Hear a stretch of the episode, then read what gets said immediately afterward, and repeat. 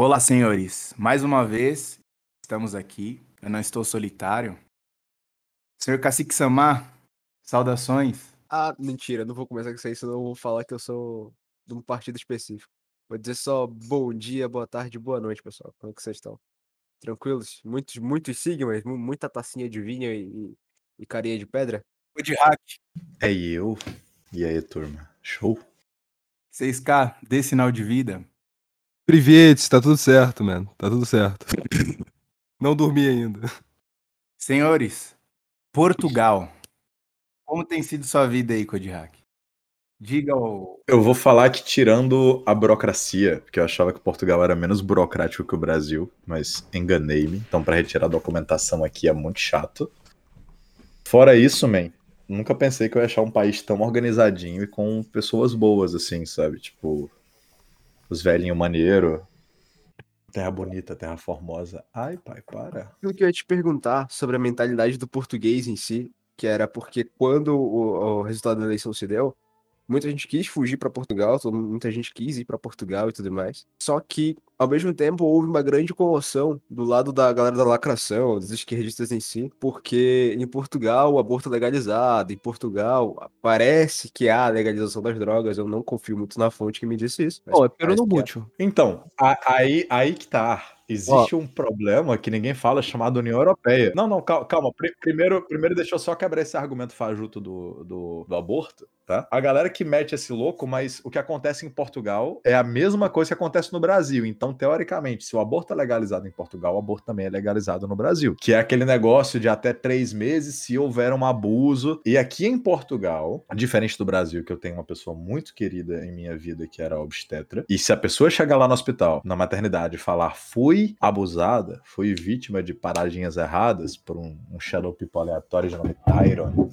ou, ou coisa assim, os caras vão lá, a menina sem ter de provar nada, sem apresentar um BO, sem passar por um exame psicológico, sem passar por uma máquina de verdade ou mentira, vai lá e comete um dos atos mais errados e mais escabrosos da, da, da parada humana. Aqui, precisa de comprovação documental, né? Ou seja, um BO, uma investigação policial, um inquérito, a apuração do inquérito já em andamento. E para que seja realizado o ato, ela tem que passar por uma das armas mais gloriosas desse país, que ao mesmo tempo me irrita, mas ao mesmo tempo é interessante, que é a burocracia do velho que não quer que a parada errada aconteça e usa o sistema pra foder jovem ou pra foder gente errada.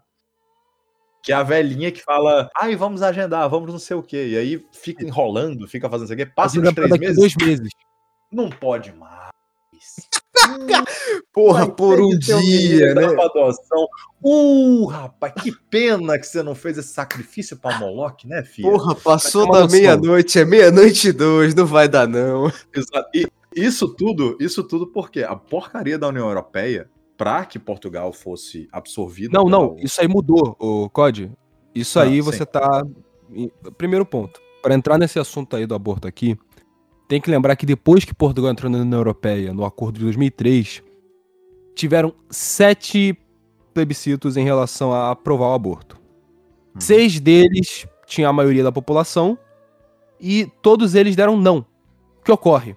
No último plebiscito, começou o período de abstenção absurda em Portugal. 65% da população não vota. Não sei se vocês sabem. O que isso quer dizer é o seguinte: eles literal botaram, ah, é num período, sabe, uma deadline tão curta, tá ligado? Que a galera não conseguiria votar, que a maior parte do pessoal não foi votar em relação a isso. Mas, ah, o, ou seja, na lei tá legalizado. Porém, a galera começou a ficar tão bolada em relação a isso que os partidos que no Brasil diriam que são centrão, aqui esses partidos eles criaram todo o aparato burocrático pra só pode em três meses e tem que ter uma justificativa válida. Dessa justificativa válida, tudo que o Pode falou de É- processo é, civil. é ou, ou saúde ou abuso. Ou seja, o cara covarde que vem falar que aqui é liberado, ele tem que ser homem e admitir que no Brasil também é liberado. Que muitas pessoas falam, não, aborto não é legal no Brasil. Então não é legal aqui também, teoricamente. É. Entendeu? Exatamente. Aí o que ocorre é, esse aparato burocrático torna muito difícil, e como eu falei, a maior parte da população portuguesa ainda tem uma visão bem católica. Não tô falando de centro cosmopolita como Lisboa, mas se você for no Porto ou se você for aqui nas cidades que também são grandes para padrão Portugal, que é um país de 12 milhões de pessoas, pergunta para uhum. o cidadão comum, para pessoa de 30 e poucos anos para cima, que é a média da idade da população portuguesa, que é uma população envelhecida, a maioria esmagadora vai dizer que é contra. O ponto é, a, a pessoa, na hora de fazer, tem a pressão popular e, a, e o aparato estatal para dificultar, o que torna muito difícil a mulher fazer o ato do aborto. A outra cena que vocês falam, da, que o pessoal fala da droga é a droga aqui é o esquema de ah, descriminalizado. O que isso quer dizer? Quer dizer que aqui em Portugal eles fizeram aquele negócio do ah, a maconha é medicinal. O que isso quer dizer? Você, para poder comprar o CBD, que não tem um THC, ou seja, não tem a parte que afeta a sua cabeça, só tem a parte lá do músculo, só quem tem epilepsia, quem tem uma dor muito forte e nem necessariamente vai comprar o negócio para fumar. Você vai numa loja, você vai num negócio farmacêutico, porque de fato virou um painkiller, virou um remédio para dor. Não, e essa parte ela não transforma você num bolsonóia, você não, não fica viciado, você não fica chapado. É literal um negócio que serve para dor, como um analgésico, de fato. Tiraram Inclusive, a parte negativa é, da maconha. O, o próprio Bonoro, no, numa entrevista, falou: Eu não sou contra o uso medicinal dos canabinoides. Se for retirada a parte que vicia, se for retirada a parte que transforma o cara num noia, é um remédio, é uma planta como qualquer outra, assim como existem certas plantas que se o cara tomar o chá, ele fica doidão. Então, tipo assim, contanto que não haja uma, uma, uma aplicação viciante pro cara ficar fora do estado de consciência dele, que ele vá, vá pecar, é uma planta que pode ser utilizada assim. Ou então, tipo, ah não, porque imagina a galera na Idade Média sendo invadida por francês e falar, ô, oh, não vou usar o, essa corda de cânhamo não, que é puta eficiente pra varar francês vagabundo, porque, ô, oh, você tá ligado que se uma galera fumar dá doideira. Não, mas eu só tô usando pra amarrar a corda. Não, mas se a galera fumar dá doideira, fela. Aí é foda. Aí você pode estar se perguntar: pá, mas não existem noias em Portugal? Existem. Acontece que se o governo português, se a polícia te pegar com isso, eles literalmente, porque isso é em ordem do executivo, ordem federal, e a polícia ela tem completo direito de não vai te prender, mas vai te levar para uma casa de reabilitação seja, se você tem um negócio de maconha, os caras vão te internar, tá ligado? Pra quem não caralho, sabe. Cara, que maravilhoso, velho. Como pessoalmente pra caralho. A galera que fala mal de Portugal é covarde. É o cara covarde, entendeu? Porque aqui é uma estrutura feita pra tu zoar, zoar noia, velho. É porque assim, o rolê é o seguinte. Existe uma linha cinzenta entre o legalizado e o kkk vou colocar no papel pra União Europeia e me dar dinheiro, entendeu? Sim, sim. Exato. É. Exato. É a linha cinzenta da Romênia. Para quem não sabe, a linha cinzenta da Croácia, da Romênia, que é, ah, a gente legalizou tu tomar o antibiótico, mas a, mas a polícia tá liberada para te internar se você fizer alguma coisa que vá contra. Um outro exemplo bem claro disso. Não, não, a calma, cocaína. Você, vou, não, você, tem que explicar o negócio lá do. Você tem que explicar o negócio lá que, tipo, é descriminalizado, mas é que nem no Brasil. Se os caras te pegar usando. Agora, se os caras verem que você tá com, sei lá, três baseado, Olá, amigo, você é traficante, bora passar uns 15 anos na cadeia? Ô, Kodiak, só, é. só mais uma questão aí, antes de vocês continuarem a linha de raciocínio. E como funciona é. a questão das pessoas com problemas mentais mais graves também? Eles podem ser internados de maneira compulsória ou, ou precisa da, da autorização do, do enfermo?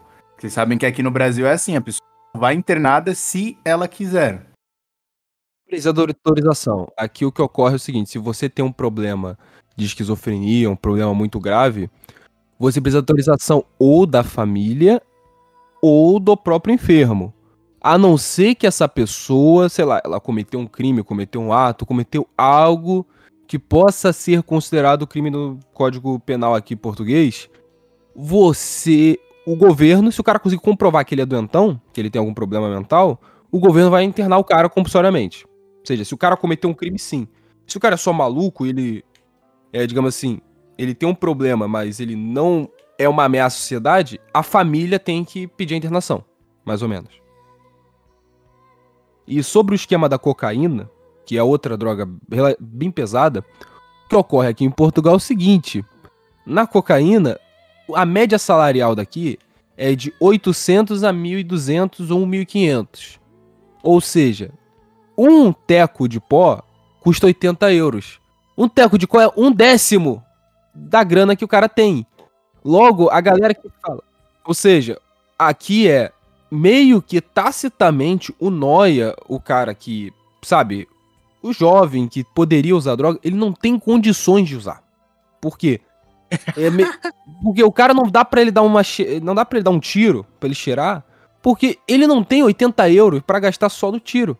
Porque mesmo que ele pensar, o moleque, o novo, na minha faixa etária de 21 a 25 anos, se o cara ele não trabalha com outra coisa, como programador, ou trabalha para fora, para empresa de fora via trabalho remoto, a graça de você usar droga, pelo que eu percebo, é o cara tá numa festa ou tá num evento. Pra ele estar tá no evento, ele já tem que gastar desconto. Fora transporte. Fora dependendo da gasolina. Qualquer baladinha zoada no porto é 50 conto pra entrar sem reverter em consumação. Aí o que ocorre? O cara vai lá, vai usar. Né, ele já não tem o dinheiro para ir pro evento em si, normalmente. Aí ele ainda vai ter que desembolsar um dinheiro que ele não tem como pagar pra só dar uma cheirada e ficar na onda. Ou seja, não é um vício que vale a pena. Saca? É um vício que tacitamente exclui a galera normal a galera que utiliza e que tem como utilizar é uma porcentagem muito pequena da população. Não é igual no Brasil que tem o, o pessoal falar ah, o pode 10, o pode Osasco, o pode isso daquilo. Não tem isso aqui. É muito raro. E no caso de outras drogas mais pesadas, como heroína e tudo mais, não conseguem chegar aqui na Europa. Elas normalmente chegam pela Inglaterra. E um lado positivo do Brexit é que voltou as regras alfandegárias. Então agora tudo que vem da Inglaterra tem uma tem uma uma sondagem diferente da sondagem que é feita no resto da Europa.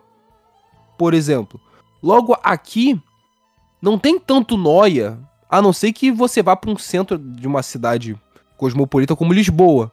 Mas no geral, no resto do país, que eu acredito que a maior parte do pessoal que quer sair do Brasil, você não vai achar tanto noia, não vai achar tanta gente assim. A única coisa que eu posso dizer que aqui é relativamente barato é bebida alcoólica.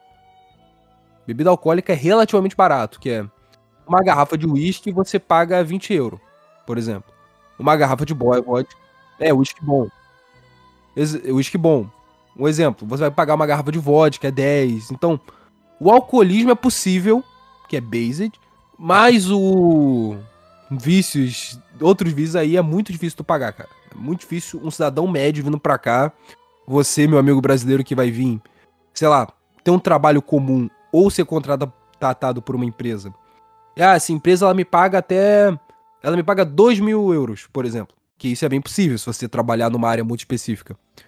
Mas, pô, você vai pagar. Você morando sozinho, vai pagar 500 mais as contas. Vai sobrar um dinheiro que você, sendo, ainda mais você sendo a galera que ouve aqui o podcast do Edu e do Cacique, você não vai ter tanto dinheiro para falar, cara, vou gastar tudo em droga. Não dá é, muito tacitamente a burocracia de Portugal impede o Noia. Um lado positivo aí. Então deve ser muito divertido, né, cara? Tipo, ver aquela galera alternativa querendo ir para Portugal pra fingir que tá no, na, num país, tipo assim. Ah, é diferente do Brasil, mais próximo do Brasil, estou na Europa, e aí, tipo, o cara apega o baseado e se fode. Eu, eu vou destruir essa galera agora, cara. Portugal é exatamente como o Brasil, só que sem a parte incrivelmente ruim e desorganizada. Portugal é o Brasil que funciona. É, é, é, é, o, é, o, é o Brasil que funciona. É o, é o Brasil. Porra, como é o nome? Caralho. Tá. É o Brasil original. Enfim. Brasil beta teste. É, exato, exato. É, é, é, o. O Brasil foi vendido como um stand-alone que se popularizou muito. E aí o servidor ficou lotado, ficou estranho, entrou uma galera que usava cheat code. E a hacker nessa porra. É hacker, e, e aí zoou pra caralho. Mas o jogo original, o jogo limpinho ali, o Vanilla, a galera que joga, joga na moral, joga organizado, consegue se divertir ainda, tá ligado? É bem isso. Porque, tipo, as paradas que o pessoal utiliza para tentar atacar aqui, ai, Portugal é progressista, cara. Eu não sei se pegou na gravação aí, porque não sabe, a gente tentou gravar e deu, e deu ruim na primeira. Eu e o 6K ontem tava voltando para casa, a gente trocou ideia com a mina, porra, progressistinha. A mina fazia curso de dança, né? Que é uma parada absolutamente progressista. E a gente tava falando de um conhecido da gente, que, que é meio que mau pai, que toma decisões erradas e tal. E a menina falou assim: ah, algo que é muito prejudicial para a vida das pessoas é quando elas não têm um pai. Eu acho que pai é a coisa mais importante de uma família. Uma menina nitidamente lacradora, porque depois ela falou: ah, tomara que vocês não sejam bolsominions, porque eu achei vocês simpáticos, opa. Então, tipo, a menina é nitidamente lacradora esquerdista defende valores familiares que para um lacrador do Brasil seria algo impossível, seria Porra, algo inadmissível. Impossível pronunciar isso, não sairia é, da boca de uma garota numa parada de ônibus então, aqui no Brasil. Então, até o lacrador aqui é menos zoado, mano. Até o lacrador aqui funciona. Ele é lacrador pelo não mútil, tá ligado? Ele fica só na porra do campo político, ele não tá pensando, pô, hoje tá um dia tão bom para fazer um sacrifício aqui pra Moloch. Ai, pai. Um outro exemplo interessante, os únicos lacrador que aqui ainda existe é o jovem que tem hate na igreja. É o jovem que tem, é o jovem que tem hate na igreja. E como eu posso dizer, aconteceu uma situação que a minha namorada ela faz uma faculdade privada e um moleque que é conhecido dela tava sentado lá conversando com o pessoal, o cara foi falar mal da igreja. Cara, lado positivo de Sezuka, de ser brasileiro, é que você pode ameaçar os malucos de morte e o cara não vai fazer nada. Eu falei pro cara, falei, não, eu te pergunto, um cara chega e fala mal da igreja católica e fala mal dos padres. Não, primeiro, na sua quem, quem ameaça não faz nada. Se você chegasse e desse um socão na barriga dele, que ele fizesse. Uh! Aí. Não, beleza, mas, só, mas eu não ia fazer isso naquele momento. Se ameaçar pelo terror, já significava que você não ia fazer nada. Óbvio, mas foi engraçado eu chegar no maluco, porque como a gente é. Não, mas foi engraçado que a gente. Caralho. Mas foi engraçado que tava todo, tendo toda essa treta aí. E eu falei pro cara, eu falei, o Bruno, que é o nome do maluco, pô, retira o que disse, por favor. Ele, por quê? Eu falei, eu vou preso, cara, se tu continuar falando isso. Ele, por quê? Vou pegar o IP do seu endereço, eu vou até a sua casa, eu esfaqueio você, queima a tua casa inteira, eu vou pra cadeia, vai ser meu primeiro delito. Vou ficar 12 anos, e se eu morrer na cadeia, eu pego extremunção. Você vai pro inferno. Eu não. Eu falei, e você nunca mais falar mal da igreja. Cara, nesse momento o moleque não falou mais nada. Lembrando, eu não tive que fazer nada. Mas é engraçado que o único tipo de lacrador que existe aqui, que para mim é pior, é tão ruim quanto os caras que falam mal da igreja. Não, esses, mas, mas esses caras, esses caras, se você for cidadão, tu pode bater, tipo, você vai no máximo responder por agressão, você não vai ser deportado. Então, assim, espera três anos, vai pegar a cidadania europeia, três, quatro anos aí, aí tu pode bater. Ô, de hack, aproveitando a, a deixa aí, teve um, um aumento aí nos últimos dos brasileiros indo para Portugal. Recentemente, recentemente eu tenho visto umas coisas e tal. Realmente, Olha, eu vou sempre a procura assim, foi, foi grande. Depois que o Lula ganhou, o, os consulados portugueses registraram nada mais, nada menos do que 60 milhões. São 60, não são 6. 60 milhões de contatos entre e-mail, ligação e informação sobre como poder adquirir o visto, como poder recuperar a ascendência, tipo, ah, eu sou bisneto de português, tenho como conseguir, e uh, sobre como mudar legalmente transferindo uma empresa ou um aporte profissional. Ah, eu sou investidor, eu sou programador, eu sou isso. Como é que eu mudo para Portugal legalmente, entendeu? Tipo assim, você for levar em conta que a maioria das pessoas era tipo pessoas ligando 10, 20 vezes por conta de ansiedade e desespero, ainda assim é uma boa parcela da população brasileira que está procurando ir. Aqui chegam por volta de 20 a 40 mil brasileiros por ano. E na fila para se é, trabalhando direitinho, honestamente, sem fazer nada errado, porque existe um controle e tal do pessoal pelo CEF, que é o Serviço de Imigração daqui, esperando uh, o visto para virar cidadão português, trabalhar na moralzinha e tal, tem uns 70, 80 mil. Então, tipo, a procura é muito grande. E muito embora o, o, o português não goste do nosso jeito mais molambo, mais, mais bagunçado, o 6K ele, ele, gosta de reforçar esse estereótipo. Quando a gente vai no mercadinho, ele veste uma roupa que é de literal de mendigo pra ver se a mulher dá desconto. E aí, tipo, eles não gostam muito, mas o fato é que nós pagamos a aposentadoria deles se não fosse o brasileiro aqui pagando imposto e empreendendo, que a 80%, 90% do português ele tem nojinho de criar uma empresa por conta de uma mentalidade que veio através da União Europeia e do pessoal que veio depois do Salazar, que é um pessoal mais, mais lacrador mesmo. É um, lac, um lacrismo soft, mas é. Ah, é muito mais cômodo trabalhar para os outros, opa, não vou abrir uma empresa. E aí vem um brasileiro monta um Uber, pega mais dois, três carros e reloca os carros para outras pessoas, imigrantes brasileiros ou de outros lugares trabalharem. E esse cara tá ganhando 4, 5 mil euros. e tá pagando 20% desses, desse dinheiro em IVA, que é o imposto daqui, que é um imposto único.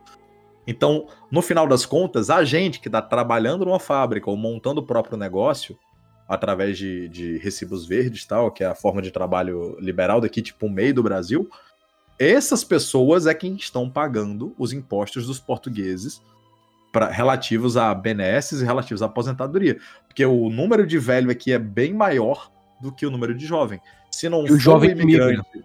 Isso, porque o jovem se forma e vai para a Alemanha, o cara tem um doutoramento em ciências sociais, vê que não vai conseguir nada aqui, vai carregar saco de cimento na Alemanha por 2 mil euros. Porque aqui, puta, o né, máximo cara? que ele ia conseguir é ganhar 600, 700 conto no Pingo Doce sendo embalador.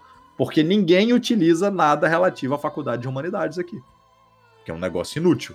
Aliás, é, a gente. Vocês estavam falando antes da gente começar a gravar que, inclusive, acho que o Ministério da Educação daí tornou optativo, né? Se não me engano, as cadeiras que eram de filosofia e de linguagens. Tô certo? Exato. Pode Porque é explicar isso seguinte- melhor, Ciscar? Porque aqui em Portugal, pelo menos eu. Eu moro aqui há mais tempo. Eu moro aqui já fazem. Vão fazer quatro anos agora que eu moro em Portugal. Caralho, que que foda. é. Eu cheguei aqui com 17 anos em 2019. Metade de 2019, a última metade, né? Eu fiz o meu 12 ano, que é o terceiro ano do ensino médio, aqui. E você pode escolher quatro cadeiras. Você pode escolher cadeira de científicas, que é pra quem quer fazer engenharia e tudo. Cadeira de economia, que foi a que eu peguei. Que tem áreas de exatas e áreas de humanas. E as áreas de humanas que tem é. Ah, você tem que ter português porque. A gente é português, né? Tem a cadeira de humanidades e tem o artísticas. Artístico, trabalho laboral. Aí nessas quatro, você tem que fazer uns exames nacionais pra você ter aprovação. Pelo menos era assim comigo. O que ocorre, meus friends? Ocorre que você tinha que ter aprovação do exame nacional também pra pegar o seu diploma e aí já trabalhar. O, o ministério daqui falou, ó, não faz sentido o cara que quer fazer um curso de exatas, que quer fazer engenharia, quer fazer programação ou economia, eu obrigar ele a ter que fazer um fazer um, um exame nacional de português. Então vamos colocar com optativo. Vamos colocar algumas cadeiras aqui, que é no período todo do ensino médio, do secundário, com optativas. O que aconteceu? Os professores ficaram extremamente incomodados, porque na cabeça deles é aquele esquema do Brasil lá de 2010, de o senso crítico, o senso crítico do jovem, caralho. E estão fazendo greve nas escolas básicas, que é como se fosse o primeiro fundamental, o segundo fundamental e o ensino médio, no país inteiro. Contra isso. Lembrando, isso aí facilita muito mais a vida do jovem que só quer um trabalho que ele não precisa fazer faculdade, porque ele já pega o diploma e já trabalha, ou entra num curso profissionalizante, que aí desse curso profissionalizante ele já consegue salário melhor numa fábrica, melhor numa área dessas, ou ele já vaza pra fora, porque, pô, já tem um diploma, tu já não pode vazar pra fora logo, em vez de, pô, ter que fazer o exame nacional e o caralho? Pro cara vale mais a pena, acredito eu. O que ocorre? Aqui, basicamente tá acontecendo isso, porque eles meio que cortaram mais verbas nos cursos que eles perceberam. Não é tão útil. Que o governo português percebeu o básico, né? Que é, pô, o que a gente tá precisando? Engenharia eletrônica, isso, aquilo, fabril, programação. Isso é tudo área de exatas. Não faz sentido eu tornar a vida do estudante de exatas mais complicada e menos focada nessa área, que é o que pode dar dinheiro e pode permitir que ele continue aqui em vez de ir pra fora, pra poder favorecer o pessoal de humanas, que já vai pra fora de qualquer forma. Basicamente, o governo, o Ministério da Educação fez isso e todos os professores de escola básica estão completamente enfurecidos, mano. Tá hilário, cara. Tá hilário a situação. É bonito. É, cara, aqui, aqui é um lugar satisfatório, cara. Lacrador chora. Sacrifício humano é uma parada tão burocrática que, que a parada é só no nome mesmo, pra ganhar verba da União Europeia. É, feminista lacradora defende família. Porra, é, é maneiro. Comida barata. Então, deixa eu ver se eu entendi muito bem. Ah, ainda que você tenha uma corrente de progressismo, porque toma toda a Europa por conta da União Europeia, É o progressismo dos anos. do começo dos anos 2000 no Brasil. que pode vir a se tornar uma coisa que deu dor de cabeça daqui a uns anos atrás, mas a cultura católica pulsante que o país ainda tem, mesmo que o pessoal não seja praticante não vá à missa, 90% de Portugal se diz católico. E tem, de fato, ideais católicos. Não é que nem Brasil, ah, eu sou católico, mas, pô, aquela umbandinha no final do ano é de lei, né, filho? Pular é... um dia de lei. É Exato. É de pipoca, pô, pra me benzer, né? Exato. Entendeu? O, o, o, português não toma banho nem com água, quiçá de pipoca, fela. Então, é foda, cara. Então, assim, pô, é um país maneiro. Tem, tem uma série de coisas interessantes aqui. E isso vale ressaltar que se você é uma pessoa que você não gosta de bagunça e você quer ter uma vida calma e não se importa em morar numa cidade muito pequena, aqui é um lugar que você não vai ficar rico, porque Portugal tem uma parada que é meio igualitária, então tipo, imposto aqui talvez seja é mais baixo que no Brasil, mas ainda é um pouco alto. As pessoas não ganham tanto aqui, mas o poder de compra é razoável. A comida não é tão cara. Quando acabar essa merda da Ucrânia, vai dar uma melhorada boa aqui. Que é, subiu. Ah, se a carne de porco tá 3 euros. Pô, antigamente era 2. Entendeu? Tipo, era mais Outra barato, mas, mas, mas, não, não ficou que nem no Brasil, que um quilo de carne tá 60 reais, entendeu? Entendi. Já que tu entrou nesse assunto aí, sobre imposto e tudo mais, aqui em Portugal surgiu muito a cena do nômade digital. Eles chamam de nômade digital quem trabalha no modelo de trabalho que eu e o COD estamos fazendo, que é você tem cliente de fora e tudo mais. No geral, o governo português fez uma facilitou para essa galera, porque tem muito português que trabalha assim para os outros países da União Europeia, e tem muita gente vindo para cá assim, que é basicamente, ah, você trabalha para uma empresa de fora da zona de Schengen, ou faz o serviço autônomo, sabe, um freelance, alguma coisa. Você paga de 10 a 20% nesse trabalho, nesse boleto, dependendo do seu faturamento anual. E se você tira menos de 12, 13 mil 13.500 euros ano, você não paga imposto. Lembrando, você, a, você, você tira a média salarial daqui, você não paga imposto. Se você tira mais, você tem que pagar do excedente de 10 a 20. Logo, Caralho, cara. logo, exemplo, digamos que eu conheço alguém que tem uma média de horas. O cara ganha por hora 50 euros a hora, digamos.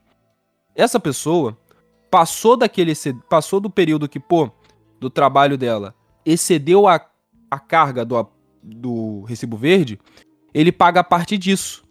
E ainda tem uns descontos muito interessantes por causa da questão da família aqui. Digamos que você, ouvinte, já vem casado. Ou digamos que você vem aqui, já constitui família e você tem um, dois filhos. O seu imposto é abatido. O que isso quer dizer? Você, em vez de pagar um preço muito alto, sei lá, se você trabalha numa empresa aqui, uma multinacional aqui, ou em qualquer empresa, você pagaria, e você ganha, sei lá, 2 mil euros, você pagaria de 30, 30, 40% no imposto de renda. Mas se você é casado e a tua mulher também trabalha e você tem um a dois filhos ou mais, você vai pagar 20, 10 no imposto geral do rendimento geral da sua família, que é a sua esposa e você. Logo, vale mais a pena você casar e ter filho aqui. O abatimento de imposto aqui é bem alto para quem é casado e tem um, um agregado familiar forte. Por exemplo, e... tem essas vantagens aí, que é aqui em Portugal, você está dentro da zona de Schengen. Se você vem para cá e você já trabalha como freelance para fora. Se você vem para cá com isso, com visto de nômade digital, tu só paga de 10 a 20%, você vai ganhar um salário. Se você trabalha para empresa americana, que a média salarial lá é de 4 a 5 mil dólares, ou 3, 4 mil euros aqui em volta da Europa. Você trabalha esse, com esse tipo de serviço, aqui você paga 10% em vez de 30% dos Estados Unidos e 40% da Alemanha, por exemplo. Você trabalha em Portugal, ganha o salário de Portugal, pagando menos imposto. É uma vantagem muito boa. E até desse imposto, se você tem uma família, esposa, filhos aqui em Portugal, ainda é abatido mais e você pode chegar a pagar uma quantidade irrisória anual. Então tem essas vantagens aí também. Se você quer vir para Portugal e você já tem uma atividade laboral em relação à internet, que você não precisa estar necessariamente naquele local, por exemplo. Porra, até o imposto aí recai sobre o excedente, né, cara? Caralho. É tipo, não, me paga só o do que sobrou aí, não me paga tudo não. Muito bom, cara. Muito bom. Por exemplo, eu aqui tô trampando como revisor de tradução e o CSK como programador comprou um computador, Você pode chegar e dizer, eu queria abater aqui porque esse computador que eu comprei é para uso profissional, então você recebe uma parte do valor que você pagou, relativo ao IVA. Então, tu comprou um computador de uns 1.300 euros, vai receber talvez uns 200, 300 euros de, de cashback. É um cashback. Lógico, tudo isso existe uma série de regras. Se você é mais novo, tem até mais descontos. Aqui, para você financiar uma casa, é, você consegue financiar a juros relativamente baixos. O cavalo aqui é meio dominado. Não, não, não, não me peçam para explicar como, mas a parada é. Você tem juros relativamente baixos e não abusivos, formas de pagamento interessantes para quem tem menos de 35 anos e quer montar uma casa. Se você é um empresário e tem menos de 40 anos, você também tem algumas vantagens, tipo, meio que o país dá uma investida bacana no cidadão para que o cidadão não fuja para Alemanha ou França, porque lá se paga teoricamente mais, entendeu? E para pessoa que vem para cá e pensa, quero ter um estilo de vida calmo aqui e tô de boa em ganhar mil, mil duzentos euros e comprando as coisas devagarzinho e tal, você não vai encontrar muita dificuldade. Você vai encontrar, inclusive, um país incrivelmente seguro, que eu e o a gente volta de madrugada no centro falando bobagem, 40, 50 minutos de caminhada, e nunca que um noia olhou feio pra gente. No máximo, um português pensando, pronto, agora é minha hora, eu vou ser assaltado. Vem, vem os brasileiros aí. Mas Rodei. contanto... Né? É, exato, rodei, exatamente. Mas, tipo, aqui é seguro pra caralho, filho. Pô, agora, assim, E até vocês estavam falando sobre segurança. Há um tempo atrás a gente ficava escutando aquela parada sobre islamização da Europa, imigração da Europa. Como é que são, tipo, os imigrantes em Portugal, aqueles que não são brasileiros? a maioria dos imigrantes que vem pra cá, os caras vêm pra cá pra trabalhar, porque aqui a galera não tem condição de ficar dando bolsa e o caramba. Então eles preferem ir pra França, Alemanha, Bélgica, países com economia melhor, porque o cara pega um part-time, ganha o part-time seria um trabalho de meio período, ganha ele e a esposa uma bolsa, mais um tanto pra cada filho, o cara trabalha quatro horas por dia, depois fica pagando de boknik, de, de, de maluco lá no, no meio da rua, fumando com os amigos e pronto, resolveu a vida dele. Aqui, como o poder de compra é menor, mas ainda é bom comparado ao Brasil, a galera que vem pra cá, vem pra cá mais pra trabalhar mesmo. E pelo fato de aqui ser um lugar que não é bom pra refugiado, mas é um lugar que você consegue se legalizar relativamente rápido na Europa, tipo em torno de 4 ou 5 anos, se você for brasileiro ou de país de língua portuguesa, tá pra melhorar isso, então vai ficar entre dois anos e meio, três no máximo. É, a maioria dos caras que vem pra cá, o cara é paquistanês que vem fazer Uber, é o cara que vem trabalhar em restaurante, é o cara que vem trabalhar na obra mesmo, porque é, é tipo assim, o cara vem pra se legalizar e se tornar um cidadão europeu. Depois de um tempo, esse maluco vai querer ir pra Bélgica, França com, com visto europeu? Vai, foda-se. A questão é, tem como você, é, a Portugal de forma bem esperta, fez um visto especial para países falantes de português, para que, tipo, a ideia deles seja Separe, trazer gente. pessoas que. É. Que a ideia do cara não é trazer o cara que o governo meio que vai investir em você, deixando você legal e você vai zarpar para outro país da Europa. Os caras meio que querem que o brasileiro, o angolano, o moçambiquense, os países que têm de fato uma colonização histórica a Portugal, venham para cá e queiram viver e produzir em Portugal, que é um fenômeno muito interessante que é bem parecido com o que aconteceu com o Japão. O japonês vê o gaijin, não, não o gaijin, o o filho de, o filho e neto de japonês como estrangeiro. Mas eles preferem esse cara, que meio que já fala um japonês meio torto, tá lá trabalhando e fazendo as paradas e ajudar o país a crescer, do que trazer alguém totalmente diferente que pode vir a ter um, um desarranjo cultural ali, entendeu? Sobre essa situação, eu tava até a conversar porque eu cheguei aqui no final dessa situação toda da Síria, né? Ocorre que fui conversar com meus, com meus colegas, pessoal todo, até o pessoal mais velho. Como foi a situação aqui com os refugiados? Falaram, não teve.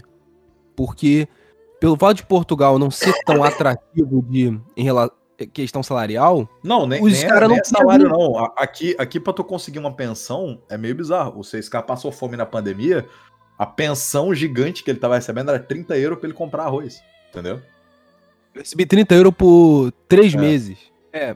E ocorre também que aqui em Portugal, porque pensa que a maior parte dos árabes, os muçulmanos, foram colonizados por país de língua francesa ou inglesa. Então tem a barreira da língua, porque o cara não sabe falar português, é muito difícil.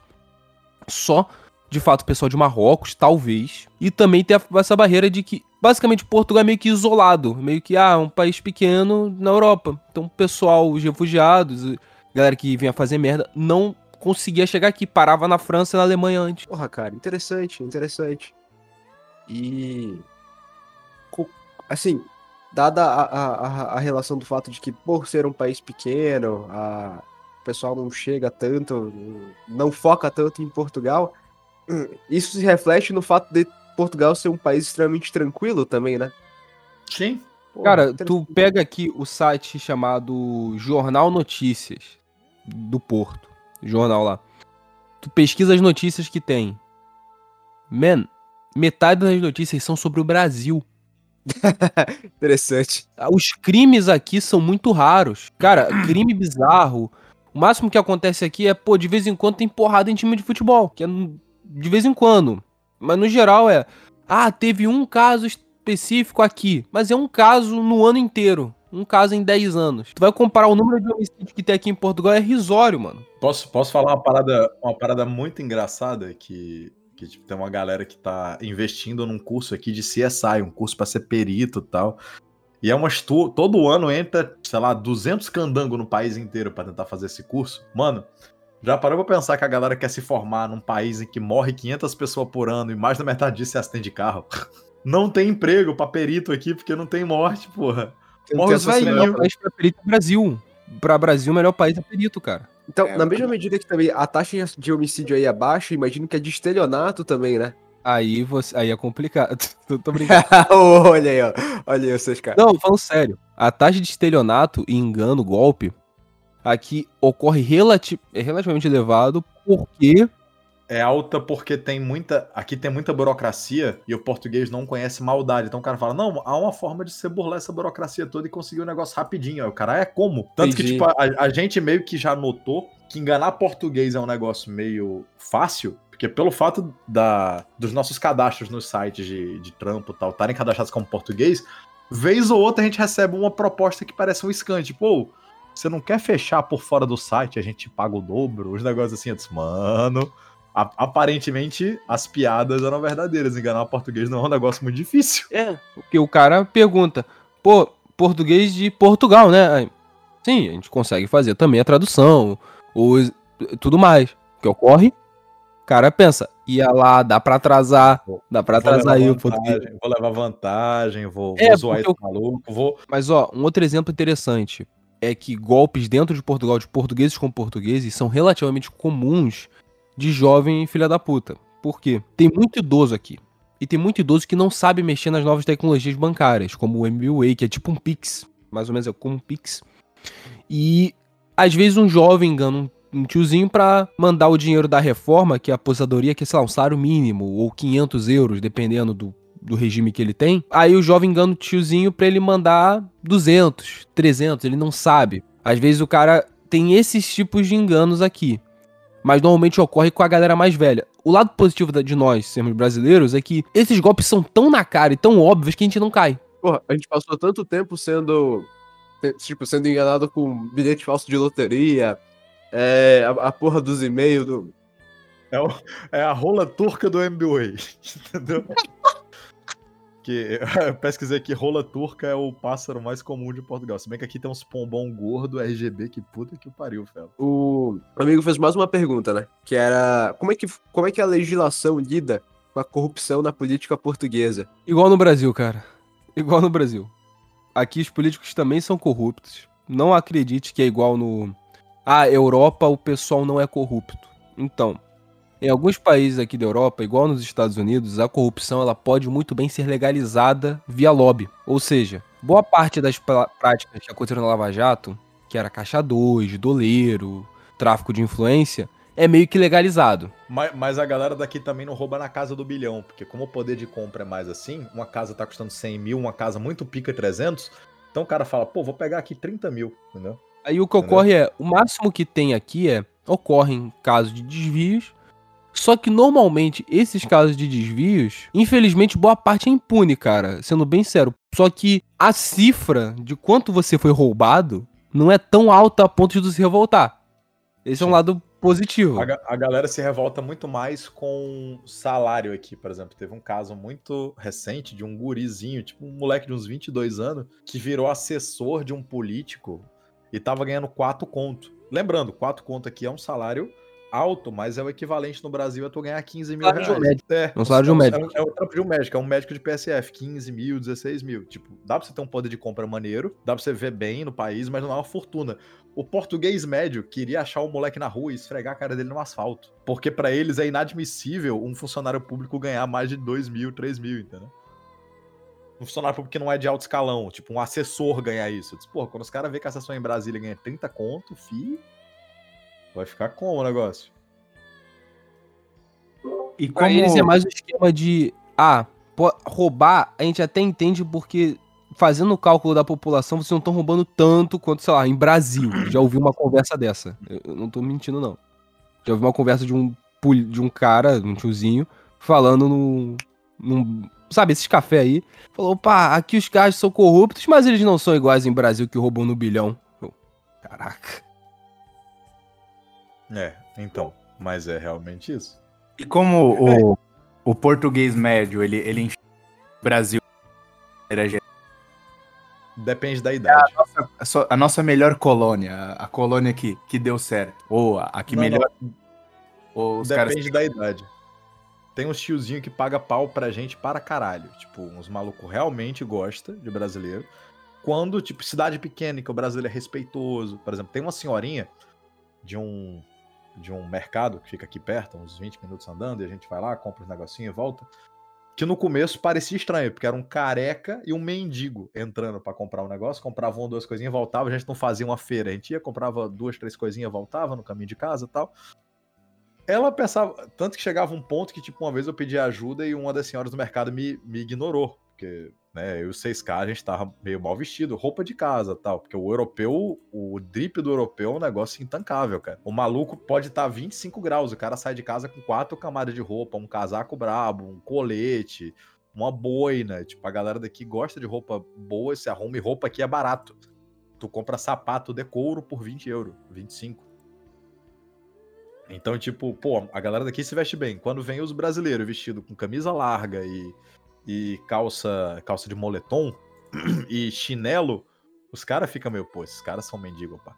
Mas depois de umas duas semanas, a velhinha adora a gente. Chega, ó, boa tarde, como é que tá? Aqui, ó, boas compras, tal, tal. Então, tipo, com o tempo eles se acostumam com você e os velhos gostam muito da gente, porque a gente é educado. Quer dizer, o brasileiro comum, né? Se o brasileiro chegar lá pra. Se você é um bolsonóia, você não vai ser bem visto pelos velhos. Se você é uma pessoa como eu e o 6K, os velhinhos vão achar você da hora. Tem um velhinho mó maneiro que mora no fim da rua. Toda vez que a gente tá subindo para pegar um ônibus ou comer alguma coisa pela parte da cidade, que a gente anda uns 20, 30 minutos, é... o velhinho passa lá com o cachorro, pô, o velhinho mó simpático, pergunta como é que a gente tá e fala do Brasil. E os caras acham maneiro. O jovem acha uma merda porque eles acham que Portugal só não sobe salário porque tem imigrante. Os caras não conseguem entender de economia básica. Eles acham, ah, o salário aqui só não tá 1.300 euros porque tem imigrante aqui para ganhar 800. Entendeu? Por exemplo, meu caso, eu não faço parte, pelo fato de eu trabalhar já como autônomo para empresa de fora há muito tempo, eu a minha, digamos assim, a minha mecha salarial é mais alta do que é bem é, um, é mais elevada do que a daqui de Portugal. Então, quando o cara vê que eu sou brasileiro, apesar de eu não ter mais cidadania, eu só tenho a cidadania portuguesa já, e ele vê que eu, tô, eu trabalho para fora, ele pensa: esse cara não é o filho da puta que faz o salário baixar. Ele é o filho da puta que tá comprando casa cara. Entende? Que tá comprando casa, fazendo o aluguel aumentar. Então, ele vê o brasileiro que vem pra cá sem uma profissão, ou o cara que está estabelecido de alguma forma. O cara tem uma empresa, ou ele trabalha para empresas de fora daqui de Portugal, ele pensa, o cara, o mais baixo tá diminuindo o salário, o mais, o, digamos assim, que tem mais condição, ele tá aumentando as coisas e pagando menos imposto do que eu. Então, o jovem tem isso. E sobre isso que o Código falou, uma coisa interessante. Eu fiz a entrevista com um veterano da Guerra do Ultramar. Foi a guerra colonial, né? Eu, no início, antes de ir pra conversar com ele, eu pensei, pô, o cara vai que, sei lá, não sabia se o cara ia me tratar bem, como ia ser. Cara me abraçou, me tratou super bem. Mas continuando. Aí, pô, ele falando, né? Ele falou, não, Brasil é Portugal. Vocês são iguais a gente. Falou, vocês, Moçambique, Angola. Ou seja, o pessoal mais velho ainda pega aquele conceito da luz tropicália do Salazar de que todo mundo que foi colonizado por Portugal, a gente é o mesmo povo, somos o povo lusitano.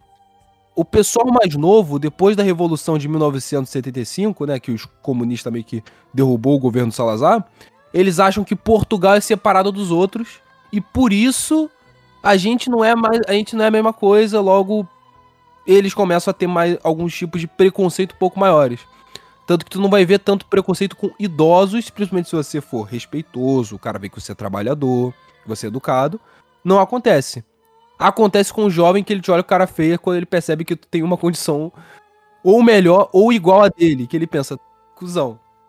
Por exemplo, a gente foi abrir atividade e o nosso trampo é assim: tu às vezes passa um mês e meio sem ganhar, mas quando vem, vem uma porrada absurda. Vem tipo uns 2.500, aí beleza, vai dividir em duas pessoas, ok, aí você tem que pegar vários trampos no mês para se garantir. Mas tipo, o cara tava lá, eu fazendo preenchimento no negócio para abrir a atividade lá, e o cara, ah, vai ganhar quanto? Eu disse, pô, tem mês que vai entrar uns 3 mil. Aí o cara me olhou assim, ô filha de uma puta, por que, que você não fica no Brasil ganhando isso, sabe? O cara. Você vê que os caras nitidamente ficam meio incomodados, mas a, o jovem ele fica chateado com você porque o imigrante vem para cá, faz hora extra, monta um negócio e o cara, em cinco anos, seis anos, sem brincadeira, se você chega aqui para levar a parada a sério, para trabalhar mesmo, e você não vem para tomar cachaça e, tipo assim, tem uma galera mais nova que vem para curtir um país de primeiro mundo trabalhando oito horas por dia, o que é perfeitamente possível. Mas o cara que ele vem para cá, tipo um maluco que a gente conheceu, que era professor universitário, chegou aqui, abriu um Uber, tava tirando 3 mil euros por mês e comprou uma casa em dois anos, três anos, entendeu? Tipo, é, assim, o cara deve dar 50 pau pro banco e financiou o resto. Mas, tipo, o cara que vem pra cá, leva a sério, em 5, 7 anos, o cara casou com uma portuguesa, tá com um filho, tá com uma casa, tá organizando a vida. E a mulher percebe que esse cara é muito mais másculo do que o europeu comum, porque ele tem atitude, porque ele não tá esperando o governo aumentar o, o, diminuir o arrendamento e aumentar o salário, esse cara ele fica meio puto. O velho acha do caralho. O velho acha, porra, esse moleque é que nem eu na época da crise. Não queria saber se já podia comprar 10 quilos de carne com trabalho. Trabalhava mais. E é por isso que os velhos acham a gente maneiro. E que quando você tá morando no lugar há mais de um mês e fala com os velhinhos, dá bom dia e tal, os caras te chamam para conversar. Dependendo Sua do opinião sobre tá, coisa. Isso, entendeu? O velho quer saber, mas o, o que você acha disso? E não sei o quê. O velho quer saber, porque o velho é tipo a gente que sente uma necessidade de ver alguém falando um negócio foda para falar based. Porque o velho vê o jovem e fala, mano, que depressão, filho. Entendeu? É foda, filho. Complicado. Exemplo, velho, quando eu falei uma vez pra um velho que eu tava dando um help pra família, sabe? Tipo, mãe, vó, essas coisas assim. Os velhos falou assim: parabéns, não se fazem mais jovens como se.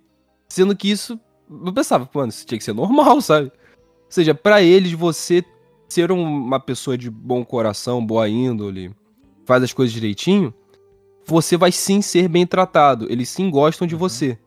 Sim. Até o pessoal de. Porque vem gente falando que Portugal é um país racista. Não é, também. Ou seja, se você. Ah, eu sou pardo, não vou ser bem tratado. Não, não funciona assim, não. Você vai. O velhinho, normalmente, ele pode até ter um pouco mais de receio no início, mas se você for provar que você é um cara de bom coração, que veio trabalhar e tudo mais, isso tudo desaparece. Que ele percebe, ok.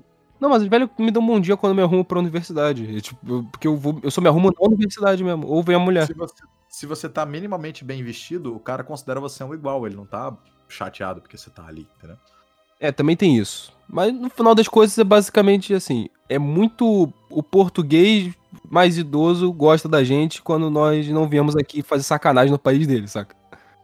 o mais jovem de vez em quando fica bolado porque a gente trabalha mais ou porque a gente consegue algumas coisas que o cara tende a não conseguir. Uhum. É, é, meio, é meio estranho isso, sendo bem sincero. É com a família.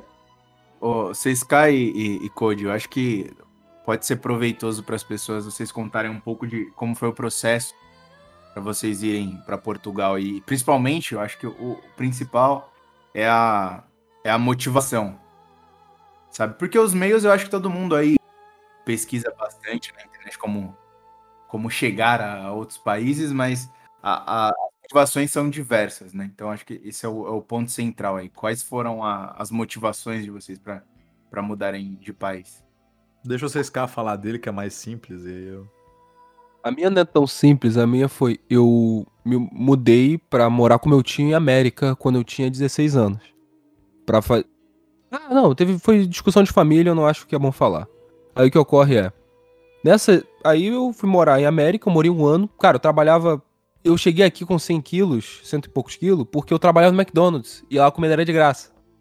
Então, eu ia pra escola, McDonald's, e fazia dog walker, que é Uber de cachorro. Ficava levando o cachorro pra tirar o dinheiro extra.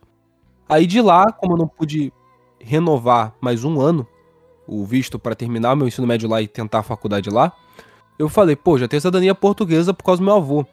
Que meu avô e minha avó são portugueses, a minha mãe já tem a cidadania, nasci tem dois certidões. Pô, tô um dinheiro aqui, vamos, né? Já tinha o cartão cidadão, vim pra cá, peguei todos os dados, tudo mais.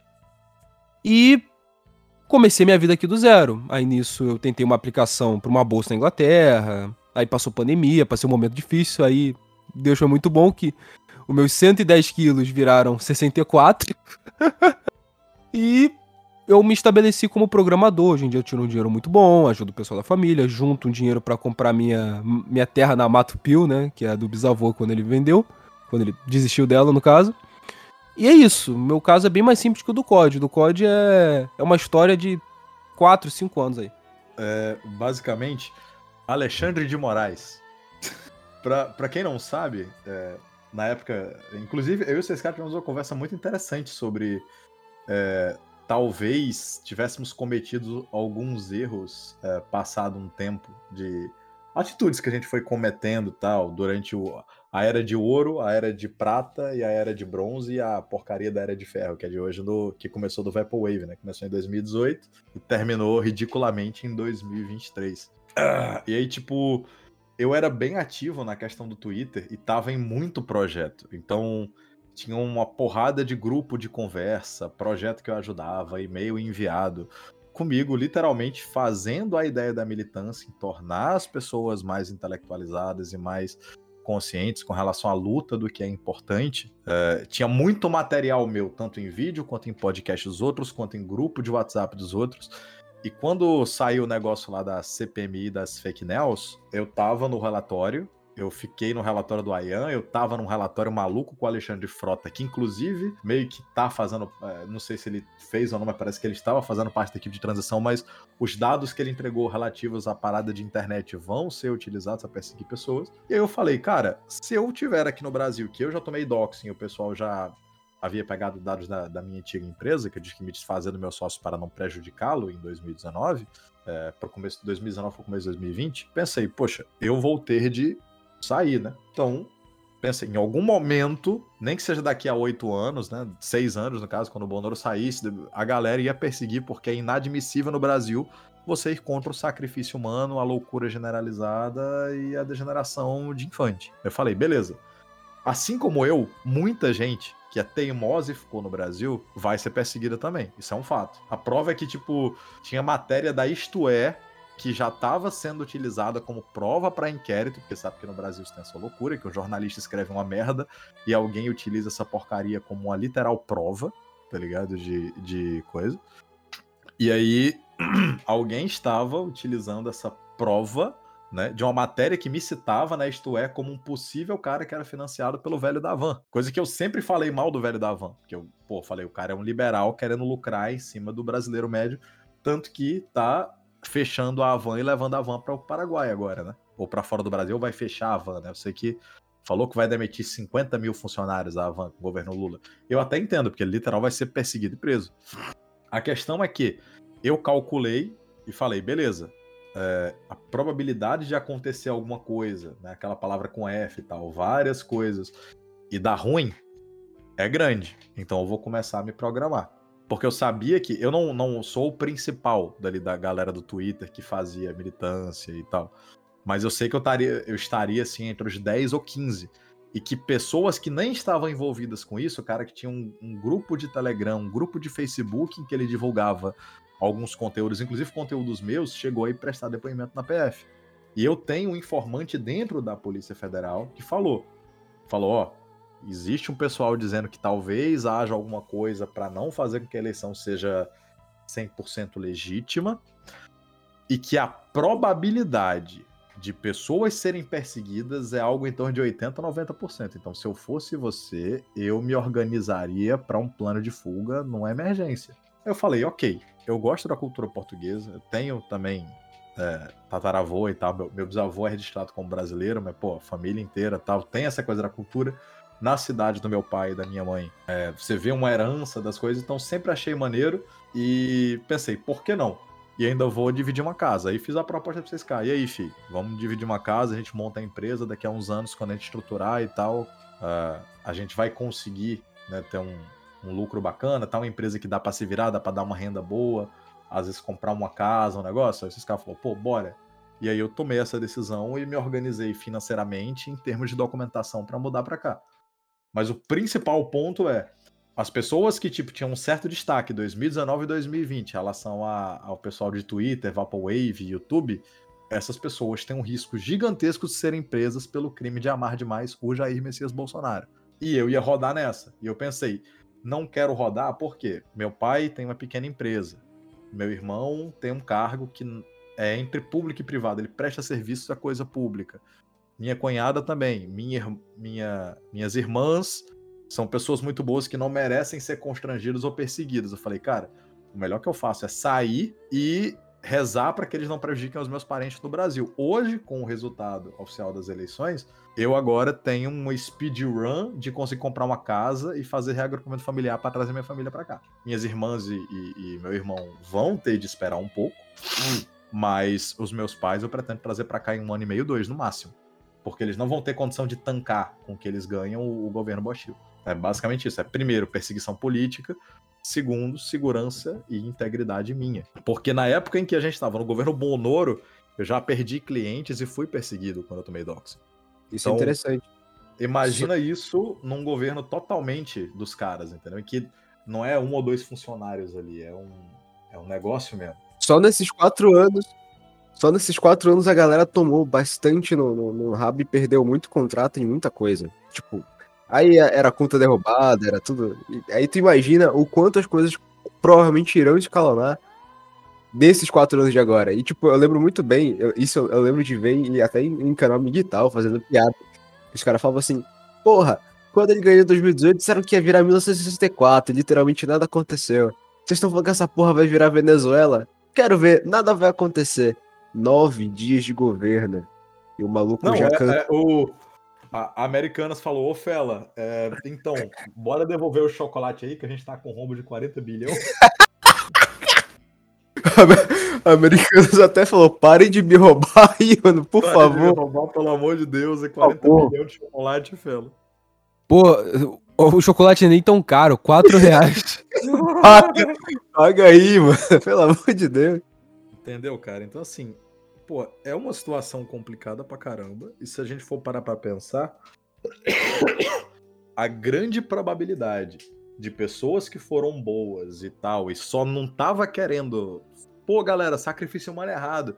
Esse cara, que lembra, no governo Bonoro, o cara ia ser preso por uma juristocracia maluca. Num cara que basicamente é amiguinho da turma do narcotráfico, que comanda toda uma série de bandidos e que os bandidos têm uma, meio que uma gratidão com ele porque vai ser solto gente pra caramba. Qual o problema de um desses caras ir lá na tua casa, que nego da ABIN, da, da PF já tem lá o registro de um monte de gente, Muita gente acha, ah, eu não tomei doxing. Os caras já têm teu endereço, idiota. Os caras já têm teu nome completo. Eles já sabem quem você é e sabem o quanto você pesa, gordão. Os caras vão atrás de você, você não quis sair do Brasil de bobo. Então, assim, essas pessoas vão lá e não vai ser um cara da PF que vai levar esse cara para prestar esclarecimento. Vai vir um, um latrocínio simulado. E de repente o cara, pô, cara, morreu fulaninho, olha. Entendeu? Quer dizer que fulaninho foi suicidado com sem facadas de advogada Exato. dele. Esperem seis meses. Esperem seis meses para vocês verem, cara. Tá tipo. A, e assim, galera de YouTube, quem tem mais relevância que é pegar mal se esse cara fosse assassinado, esse maluco vai ser preso. Agora, a gente que teoricamente era anônimo, né? Ah, o perfil parou de postar. Vocês conseguem Pô, entender o quão fácil é, é 60 um mil homicídios no Brasil, uma dúvida. 60 mil homicídios no Brasil. Você tá na estatística, cara. Exato. Você cai na estatística. E é engraçado também, né, cara, que, por exemplo, o o fato do, do, do, os caras tipo, mandarem, né? Esses pequenos recados, assim, simplesmente assim de graça, é, é eficiente pra caralho, porque não só você tem o acontecimento físico, né? De você ir atrás dessas pessoas, como você já tem a narrativa cultural sendo construída em cima disso.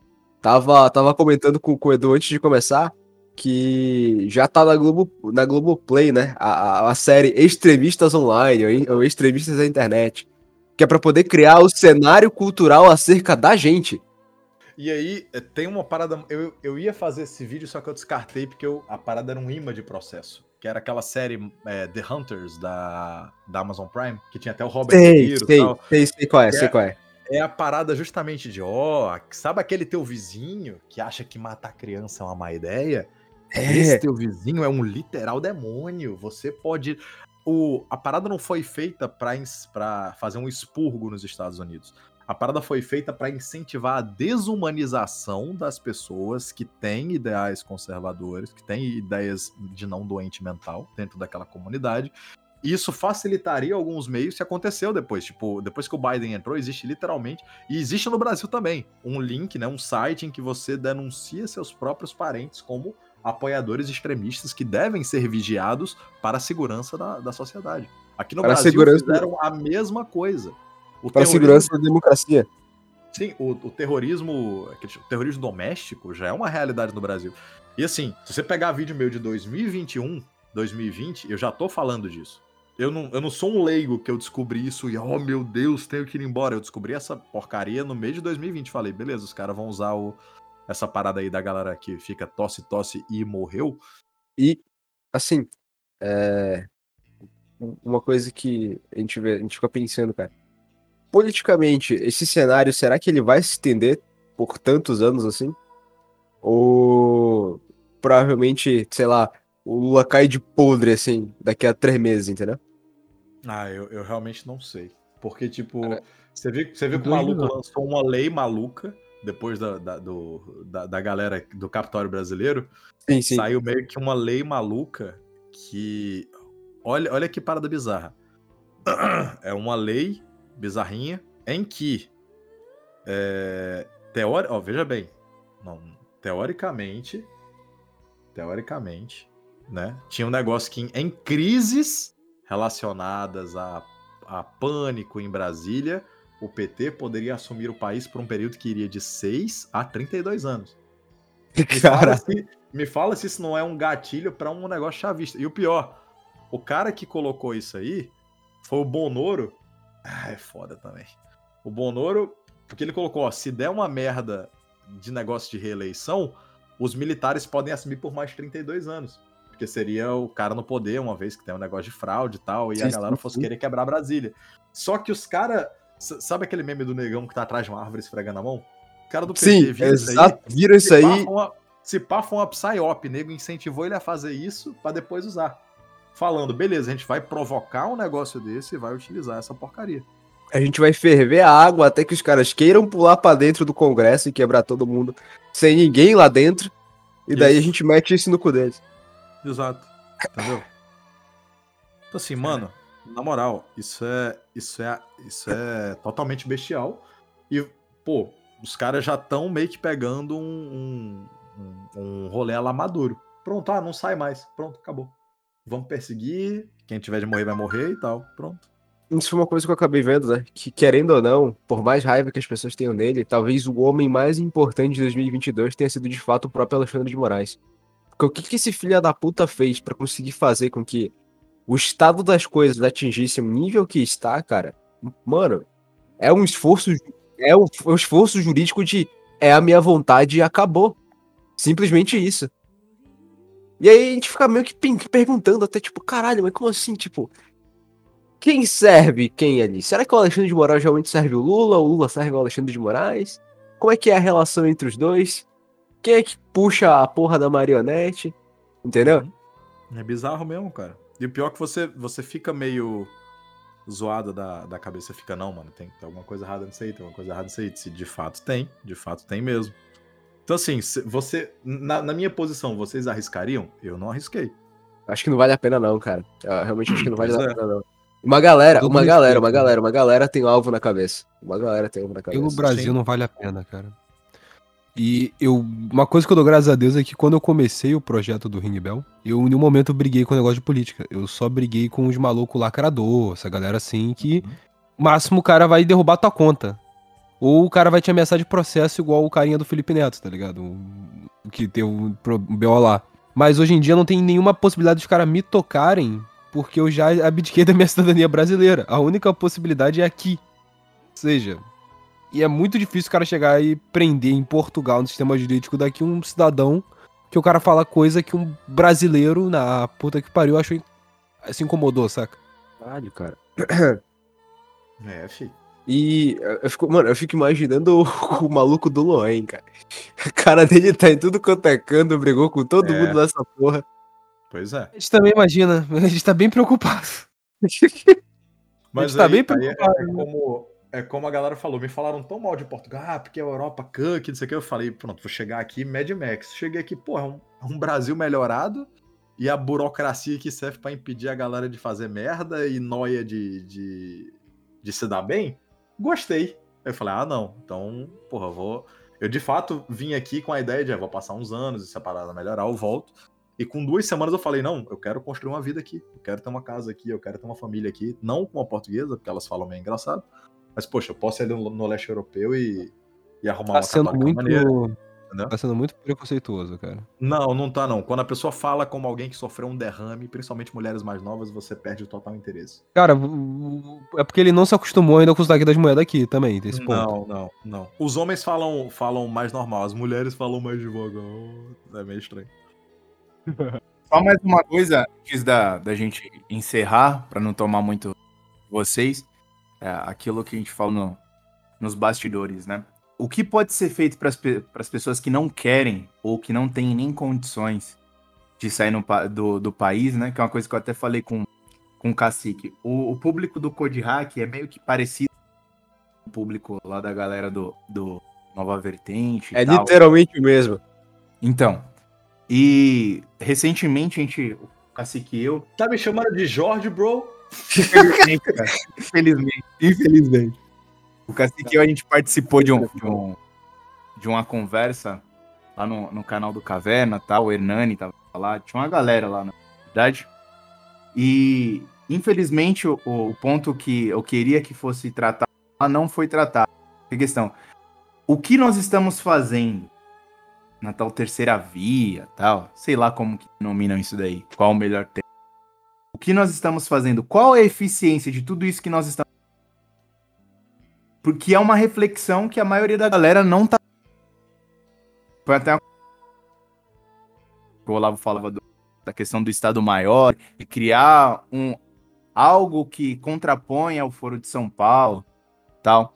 Parece que as pessoas, todo mundo quer ser intelectual, todo mundo quer produzir vídeo pro YouTube, todo mundo quer ensinar alguém. Mas não tem ninguém querendo ser uma espécie de líder político, não tem ninguém querendo colocar cara tapa aqui. Infelizmente, eu sei, não tô falando pra você fazer alguma jorgice da vida e ser preso. Mas alguns sacrifícios devem ser feitos. Não tem ninguém fazendo campanha de financiamento a não ser para algo que vai render ainda mais dinheiro. Ou seja, eu não tô querendo ser financiado para todo o dinheiro que, eu, que for arrecadado simplesmente não lucrar fazer algo produtivo. Quero lucrar muito com a arrecadação e ainda lucrar ainda mais com o que vai ser o produto final. Então todo mundo só quer ir pra- pela via intelectual, ensinar, cara atacando um é mais inteligente do ou seja, quem for. E não tem outras organizações, porque é o seguinte, a longo prazo, realmente, o intelectual é importante, mas as coisas estão encaminhando, pro prazo não vai chegar, vai dar tempo de fazer isso daí. Seus filhos, seus netos não vão conseguir fazer absolutamente nada se uma medida imediata não for feita. Então, eu queria que antes que a gente encerrasse, a gente falasse um pouco sobre isso.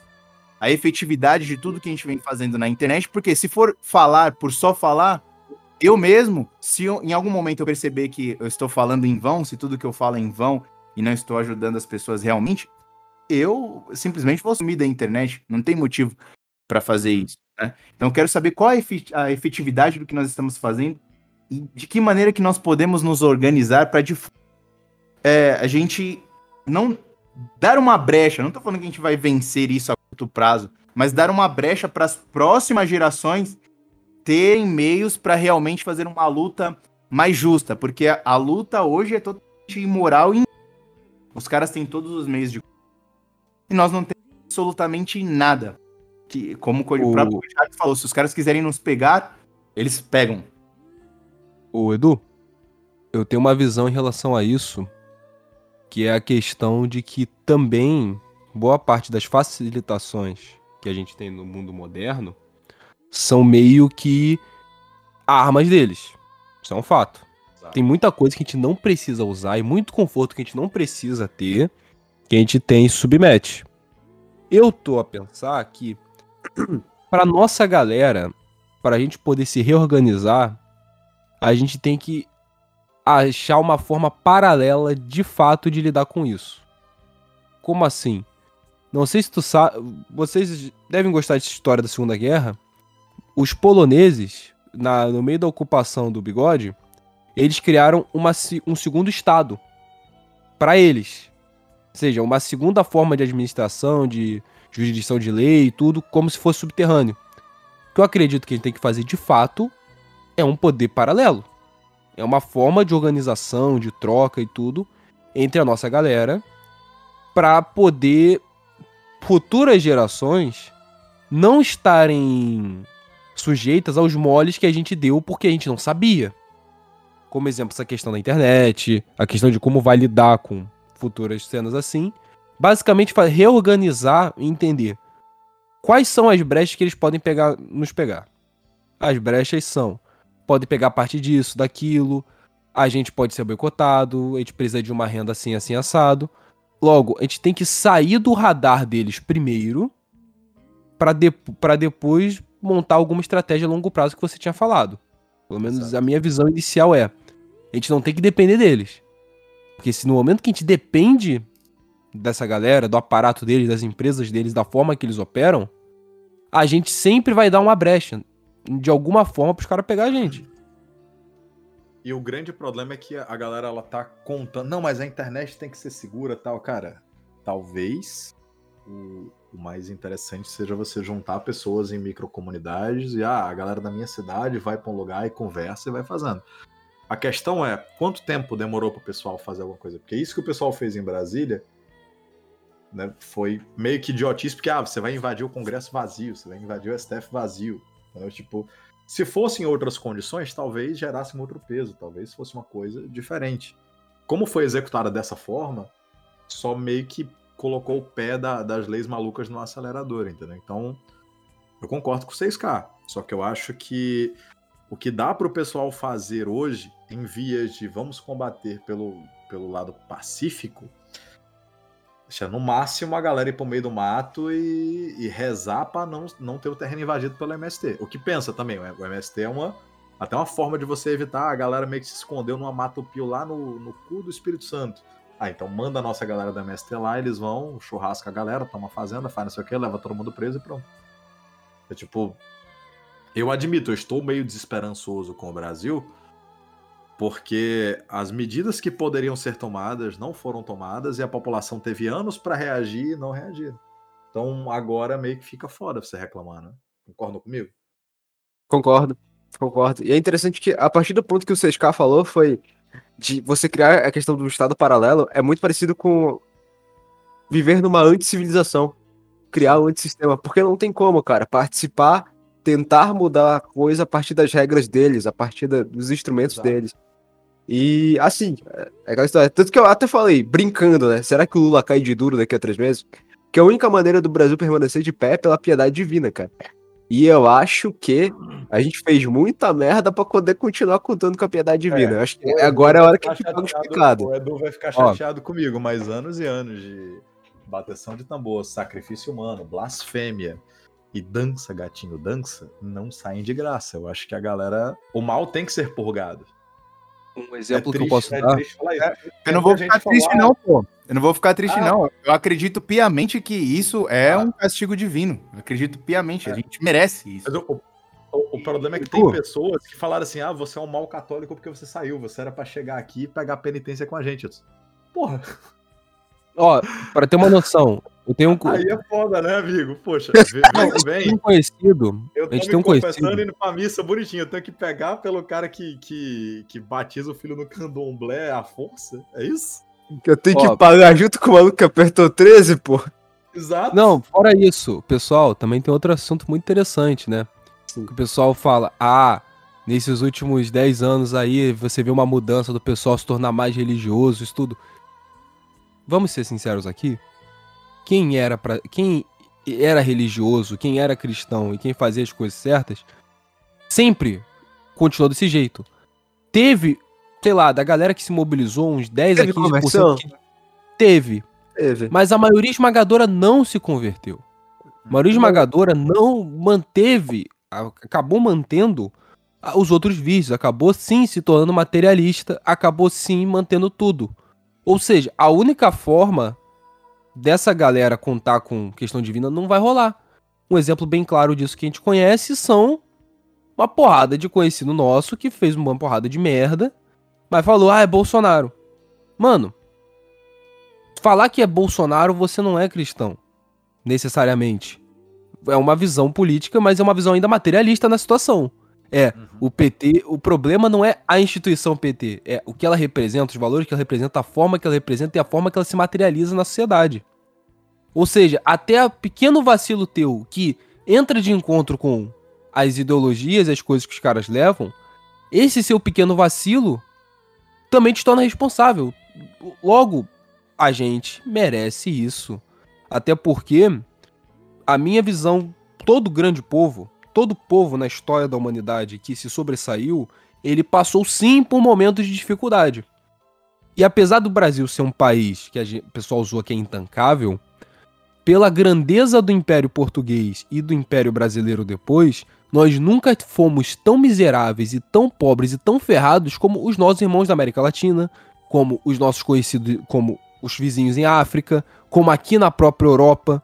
A gente nunca teve um período de dificuldade material e social, filosófica, religiosa, para poder criar uma questão de povo única. A gente nunca teve um período desse. E agora, apesar de que é um castigo divino, mas também é uma lição. É o momento que a galera vai ter que pagar, cara. É a única forma. E tem toda aquela questão do Nabucodonosor, que a gente já fala algumas lives assim, que é basicamente o Nabucodonosor ele é necessariamente um player fora dessa disputa que teria.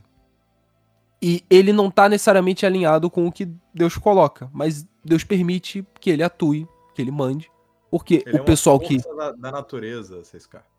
porque o pessoal que meio que nós representamos Deus não representa, então Deus permite pra galera ter uma lição, como foram os hebreus no Antigo Testamento, como foram em vários momentos da história aqui em Europa, do próprio Império Português aconteceu também cenas parecidas. Ou seja, é uma coisa que é natural e cíclica da não é cíclica, mas que é natural de toda sociedade passar por isso.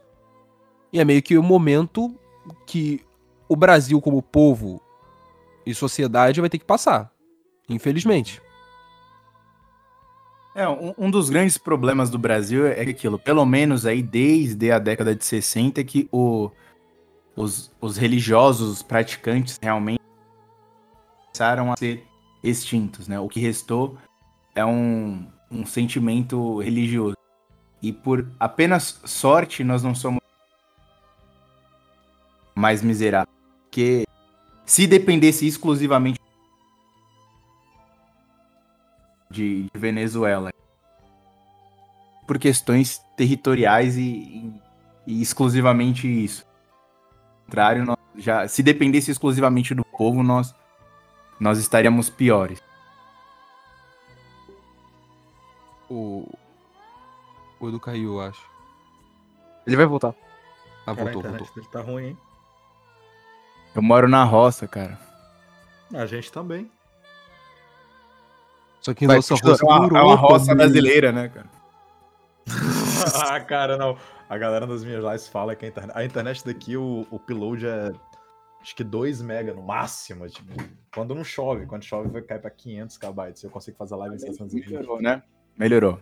Melhorou, melhorou, Melhorou. melhorou. Então, o que eu dizia é da questão de que desde a década de 60 aproximadamente, que o que restou no Brasil foi apenas o, o sentimento religioso.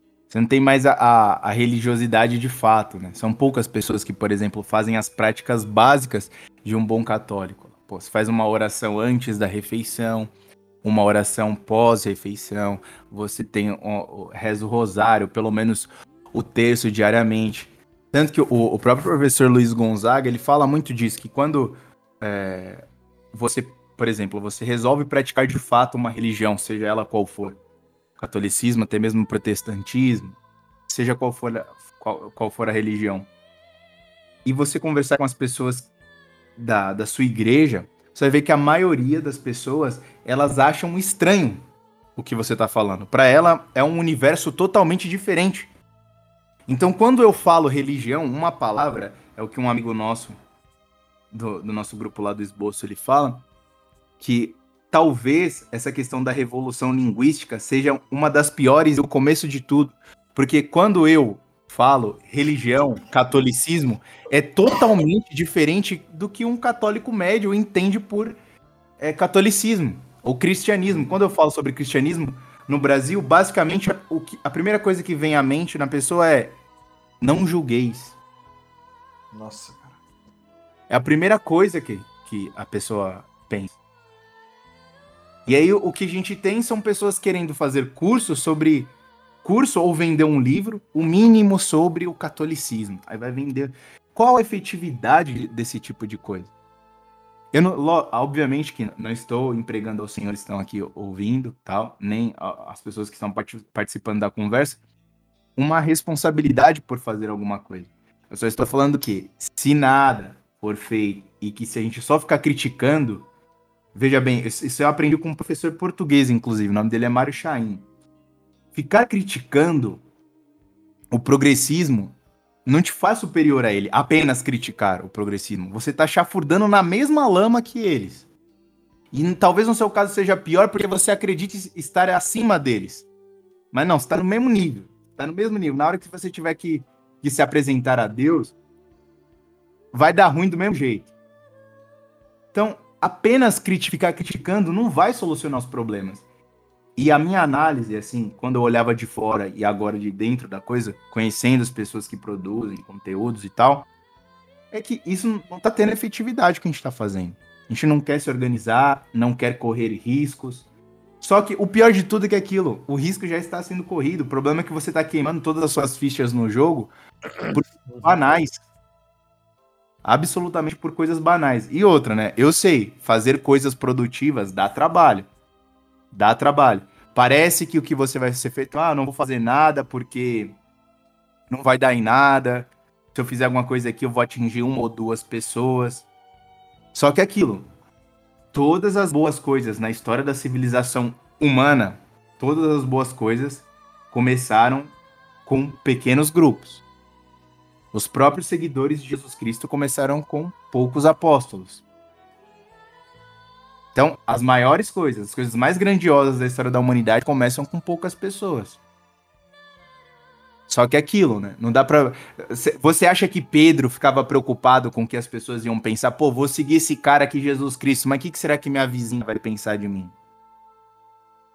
Se a gente seguir esse mesmo pensamento, realmente, no final das contas, é aquela coisa: você realmente é cristão você é um materialista que está preocupado se você vai ser preso? Né? Veja bem, tem- existe uma linha tênue entre a coragem e a imprudência. Né? Tô mandando ninguém ser imprudente. Só que é aquilo. Por mais que você opte por ficar omisso, uma hora a água vai bater na sua bunda. E não, por mais que você seja brasileiro, cara, ainda, ainda não é obrigatório que você siga essa mentalidade burra do brasileiro, que é só fazer alguma coisa. Eu só vou consertar o telhado que tá trincado quando ele quebrar e a água começar a entrar na minha casa. Você não ainda não é obrigatório você seguir essa mentalidade. Então não espere a água bater na sua bunda para você começar a fazer uma coisa. Não espere a PF bater na sua casa, não espere a sua coleguinha de emprego lá que você vai com ela numa sexta-feira fazer as, festi as festividades do trabalho, se reunir lá. Não espere ela te denunciar para o gerente do seu trabalho, fazer com que você perca o emprego. Faça alguma coisa antes que isso aconteça. Mas eu acho que é isso, né? Vocês querem fazer alguma consideração final aí? Podem ficar à vontade. Eu concordo contigo, Edu, sobre essa ponto. E uma coisa que eu percebo é a galera acreditava na questão da guerra cultural, pelo menos que era atingir cada vez mais pessoas. Sendo que o ideal é no início você não atingir essa galera. No início você uhum. tem que passar a informação de forma efetiva e conseguir garantir que no futuro aquilo vai dar frutos. O que eu percebo nos últimos anos foi o pessoal querendo criar, o pessoal querendo criar uma árvore, não, não regando e querendo que a árvore estivesse pronta em 3, 4 anos. Não, a galera queria criar um ganso, manifestação e vender curso. É Exato, isso. queria fazer manifestação. E lembrando, cara, eu assim, eu não quero apontar dedos a ninguém, mas se você for contar a galera que real queria fazer um trabalho cultural, você vai percebendo hoje. Quem é a galera que, tipo. Porque vamos ser sinceros, as coisas começaram a subir no Brasil. Quem é a galera que fala, abre live e fica que nem o, o blusão. Pô, galera, abre live, vamos doando, vamos doando, vamos doando. Ou aquela que vai dizer, ô, oh, cara, tem jeito aí de você poder ganhar um dinheiro extra, tal, não sei o quê. A galera que ainda quer dinheiro, indiferente a situação da população tá deplorável, os caras vão continuar farmando. Tem gente que acha que isso é um, uma galinha dos ovos de ouro, um ganso dos ovos de ouro infinito. E aí que você percebe que esse pessoal não queria ajudar os outros de jeito nenhum, entendeu? É, é muito triste isso, cara. É, você vê pessoas que literalmente. Tipo assim, o povo passando fome, o cara, pô, galera, me ajuda a não passar fome. Vocês podem passar, quem não pode passar sou eu. Porra, cara. E fora outra coisa, né, Code? Aquela história lá da, da direita limpinha, pô. Ah, nós não podemos usar as mesmas armas da esquerda. Então você, você vai perder a guerra, porra. Você vai perder. Vou, eu vou usar a deles e ainda compro no Paraguai pra, pra dar dois no peito e um na cabeça, porque eu não vou usar. É. Não podemos percebe. fake news. Não podemos fazer. Puta que pariu, cara. Você Pô, não vai perder uma briga, velho. Você tá numa Ô, ô, ô Kojak, parece que esse Oi, cara nunca pode? brigou na infância, velho. Você teve briga de infância, porra? É dedo no olho e foda-se, o cara tá querendo te matar. Você vai fazer o quê, meu filho? Ah, eu vou pensar na minha honra aqui. Edu, o sonho molhado do cara é esfolar você e exibir a sua pele como um troféu e você. Ai, mas não pode falar que eles são assassinos. Porra, agora que os caras entraram no poder, tu vai ver que eles são o corno. Ah, mano. Ô, Edu, como assim não pode espalhar fake news, cara? Era proibido? Pera, de onde tirou isso, cara? Todo é. dia eu tenho, tem quatro grupos da Zona Norte do Rio de Janeiro. Eu não moro mais lá. Eu mando via, eu mando via algum parente, algum conhecido pro cara mandar pra lá e depois de um tempo tá em todo o Rio de Janeiro, cara. Eu não entendi o teu ponto. Como assim, Edu? Era ilegal, cara? A, a, a, direita solta isso daí. Não, não podemos nos igualar a eles. Aquele, aquele meme do rato não era um manual de instruções? Aquilo, aquilo ali não era a representação viva da, dos cadernos eu... da porradaria cultural? Que os caras não entendem assim. Eles Já viu aquele mais. meme, o Edu, do Carlos ah. Bolsonaro, com, sei lá, uma tela cheia com cinco, uma mesa com 50 telefones? É a gente, cara. É a gente. Toda semana a gente compra um telefone novo, igual o Better Call Saul, que a gente quebra depois, saca? Porque pra os caras poder. O que eles não estão entendendo é o seguinte, eles falam assim, não, não podemos nos igualar a eles, temos que acreditar que Deus está conosco. É, realmente, Deus está conosco, mas vocês não estão com Deus, porra. Vocês não estão seguindo os mandamentos. Vocês não estão seguindo a própria religião. Diga, mano. É porque é o seguinte, é, a galera confundiu. Quando é para falar não podemos nos igualar a ele, é para não comer cu de criança, para não fazer pacto com o demônio.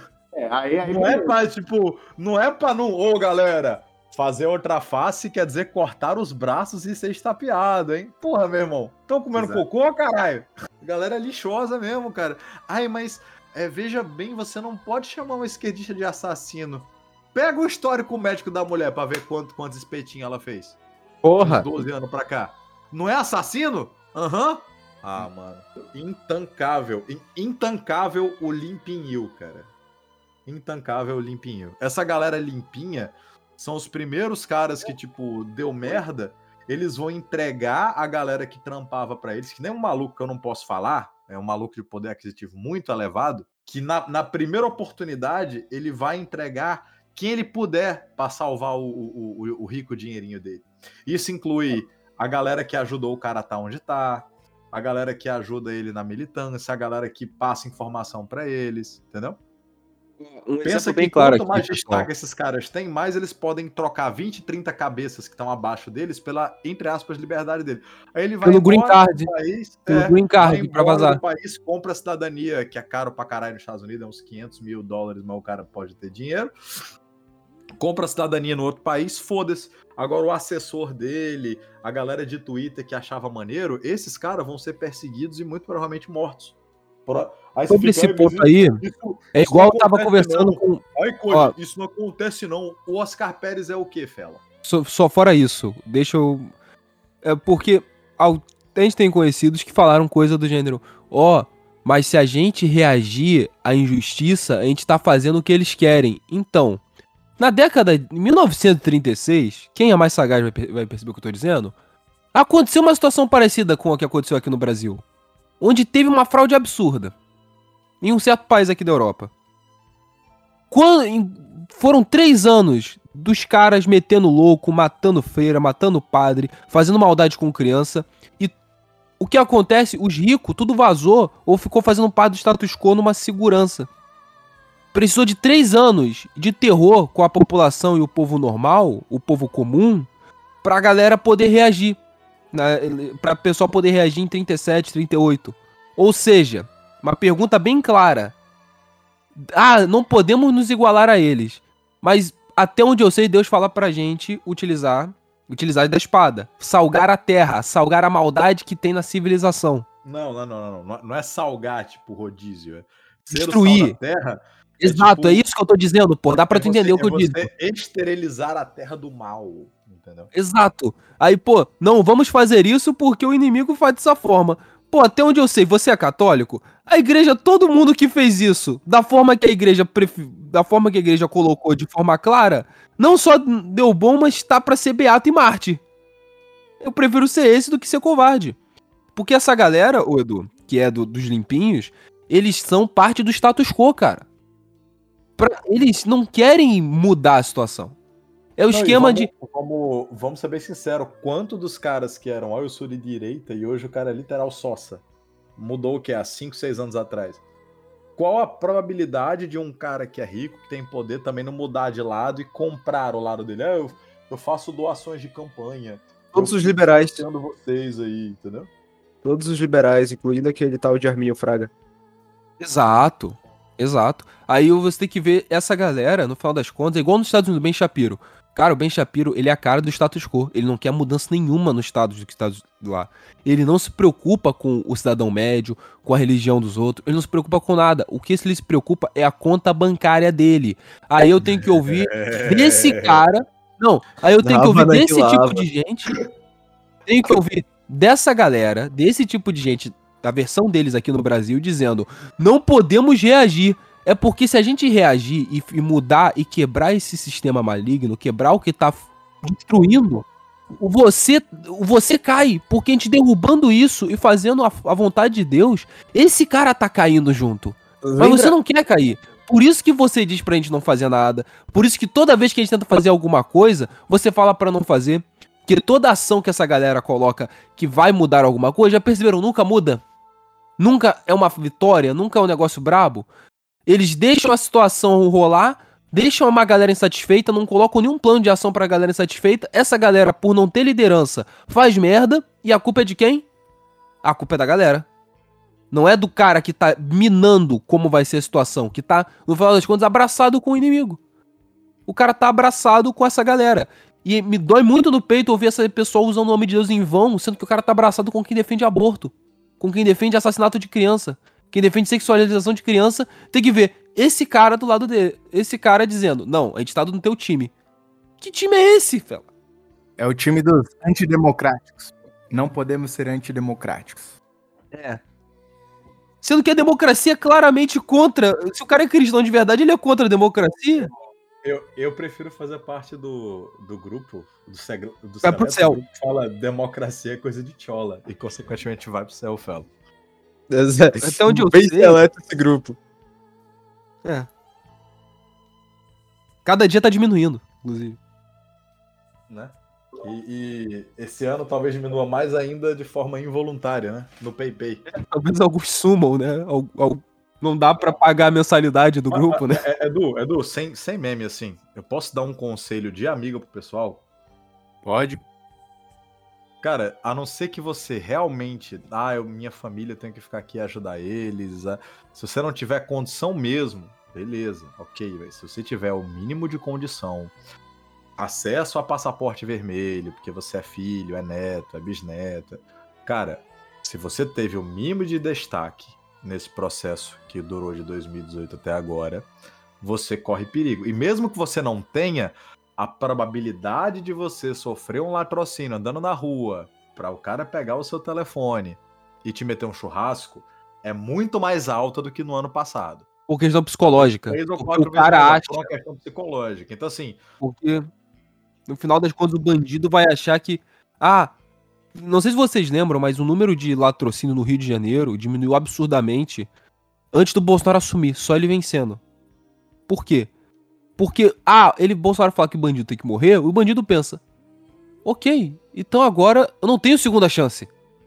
Logo, o cara que tava pensando em talvez fazer uma merda, não vai fazer. Agora tá, agora esse cara não tem esse freio de caralho, vai dar merda, de pô, pode acontecer alguma coisa, porque agora ele pensa: "Ah, não, a galera que tá no comando fala que eu tô fazendo só por uma cervejinha, que eu tô mesmo, só pra tirar onda no baile funk, que eu tô mesmo.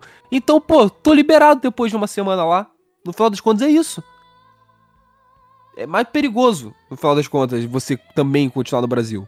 Então, as formas que, pelo menos eu não sei o código, mas que eu diria, que tem se organizar pra não depender mais da situação brasileira. Não depender mais dessa galera. Porque as regras deles são claramente contra tudo que a gente acredita, representa. Sim.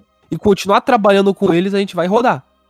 E assim, ai, mas todo lugar no mundo tá degenerado, tá ferrado. Hoje a gente provou pra você que não estou falando que Portugal é um paraíso na Terra, mas em questão de degeneração e políticas, o que os caras têm feito, por exemplo, aqui o, o, o Anthony Coast, que é o primeiro-ministro, ele é meio tcholão, só que o presidente é um cara brabo. O ponto é, é que aqui em Portugal, o primeiro, o presidente, ele tem um poder relativamente relativo a um poder moderador, que é uma é, parlamentar.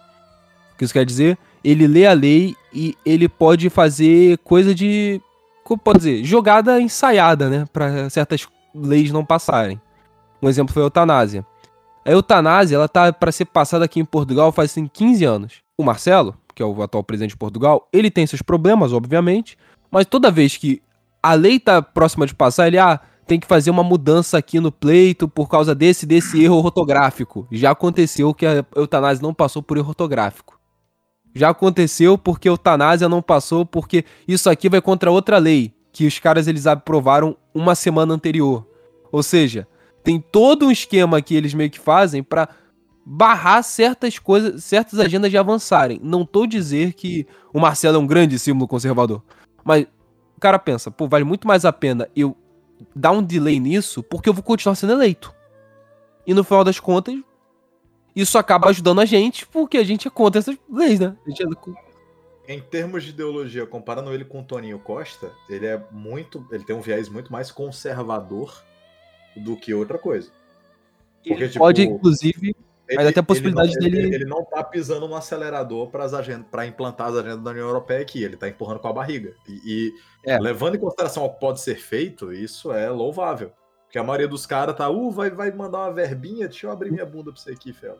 E o cara, não, não, não, depois, depois resolve isso aí, depois, ah, ah, matar, matar a criança, uh, Pô, depois. É, pressa. Por que pressa pra matar É, velho? ter pressa aí, entendeu? Vai morrer daqui a E pouco. Essa, a gente tá aqui desde 2003, a gente não vai sair agora.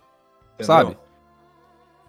Ou seja, o que ocorre aqui, inclusive, é, é interessante por causa disso. Mas eu vejo que no Brasil, como a gente disse, é. Você tem que. Mesmo que você vai ficar no Brasil, ache formas pra se reunir em pequenos grupos. Não apenas pra, ah, vamos mudar a situação, mas, cara, vale muito mais a pena pra você e pra sua segurança. Você se reunir em pequenos grupos, lugares menores e tudo. E também se tornar independente da forma que as coisas estão no Brasil. Do mercado internacional, da forma que as coisas estão se virando, porque senão você sempre vai ser refém desses caras. Você sempre vai ser refém de uma falsa sensação de conforto, cara. E isso aí é o que impede a gente e foi o que deixou boa parte da galera refém dos caras. Então a única possibilidade é essa, no final das contas. Primeiro sair do radar pra depois ver o que pode fazer. Se organizar, decidir como vai ser e tudo. Primeiro ponto é sair do radar deles e ver uma vida normal. E normal não é, ah, o normal atual, é o normal de gerações, que é, pô, como o qual é o, o que o homem normal faz? Não é o homem atual que usa saia. O homem normal é um cara que tem certos atributos historicamente falando, que várias culturas e sociedades colocam. Seja esse cara. Saia da régua deles. Porque pra ele basicamente não terem controle nenhum sobre a sua vida, seja de linguagem, seja de O problema é que atitude. você tá no meio do mato, do nada chega os vagabundos da MST e chablau no teu gadinho, no- nos seus, Sim. nos seus, seus franguinhos. Mas se você não tem como sair do Brasil, tu vai querer ficar. Vai, vai fazer o quê então? A única Mas possibilidade eu, é mas essa. Eu, eu vou ser bem sincero, o cara que às vezes não tem 30, 40 mil reais pra trocar por euro, dólar, sair do Brasil, ele também não vai conseguir comprar um terreno, não, cara. Não, eu sei. Assim, Mas tem que ter alguma forma, cara. A gente Não, tem tem. é. Tem parada do cara ganhar em dólar, tá? Mas assim, a- a- o conselho que eu dou, se você tem o suficiente pra sair ou pra comprar um terreno, a não ser que já seja um negócio que é teu, é da tua família e tal, eu recomendaria sair, porque a gente não tem ah, consciência do que pode entrar daqui a dois, três, quatro anos e, pô, os caras descobrir que você tem um Facebook. Você não apagou seu Facebook, tá lá um ah, apoio Bolsonaro, de repente os caras vão te negar tudo. Ah, eu não posso fazer um cadastro para receber um negócio no SUS, um transplante, porque os caras vão. Isso já existe, na verdade. É o rolê do. Tem até um vídeo meu bem antigo, de 2020 ou 2021, que é sobre o- a lenda do CPF dourado. É justamente isso. Existe a possibilidade dos caras, pô, você não vai conseguir pagar um sistema de saúde particular, e os caras ainda vão te negar um transplante, um atendimento básico, porque eles vão checar nas suas informações e você não dava o rabo em 2016. Então já era, fala, vai morrer. Então isso é, isso é meio desumano até. Se o cara tem condição de sair, eu recomendo que saia. Não é, não é só porque eu acabei de sair e tô, poxa, assim, é porque eu quero sair e levar minha família. Não, o Brasil não é um lugar mais seguro para qualquer pessoa que não é um débil mental, que não é um satanista, que não é dessa galera. E aquilo, né? Focar na, na formação moral, que eu acho que é, é um, do- dos principais problemas. Sobem gente pros cargos de Se o cara tá escutando isso aqui, ele já tá, ele já tá iniciado na formação moral. A minha questão é mais sobrevivência mesmo, em não ser preso, em não. é, Cara, não sei, velho. Não sei. A, a situação. Mas é a, a muito real complicada. formação moral, Kodiak, porque é de fachada, até mesmo para quem escuta, vamos ser sinceros. A formação moral de verdade, você saber o que são virtudes, que eram coisas que no passado era uma coisa básica. Um homem mais velho, se você convers- conversar com um homem que nasceu na década de 60, 70, e você falar sobre coragem, ele sabe identificar um homem corajoso quando ele vê um homem corajoso, quando ele conversa por horas com um homem corajoso, ele sabe identificar isso. Hoje as pessoas não sabem mais o que é coragem. Para a maioria das pessoas, coragem é o que o Roberto Jefferson fez, por exemplo. Aquilo dali é um, é um, é um ato de coragem. Ignoram tudo aquilo que ele já fez e identificam aquilo como um ato de coragem. Uhum. Não estou falando que ele não seja um homem corajoso. Inclusive, até o Pedro Olavo falou que admirava que ele era um homem corajoso. Mas eu acho que é meio controverso isso daí. Mas de toda forma, É, é é só porque foi, exemplo. foi uma confusão, o- porque o, o Olavo ia olhar pra ele e falar brabo! Aí disseram, a galera não vai entender. Mas de toda forma, as pessoas não conseguem mais identificar essas coisas. Se não conseguem identificar nos outros, elas não conseguem desenvolver em si mesmas. E isso daí anda lado a lado com a religião. A religião é basicamente você exercer as virtudes. Eu falo isso porque a maioria das pessoas não vão sair do Brasil, o brasileiro médio é fudido, e é isso que vai acontecer. E Mas tem, tem forma de você conseguir ser contratado até pra ser peão aqui, velho.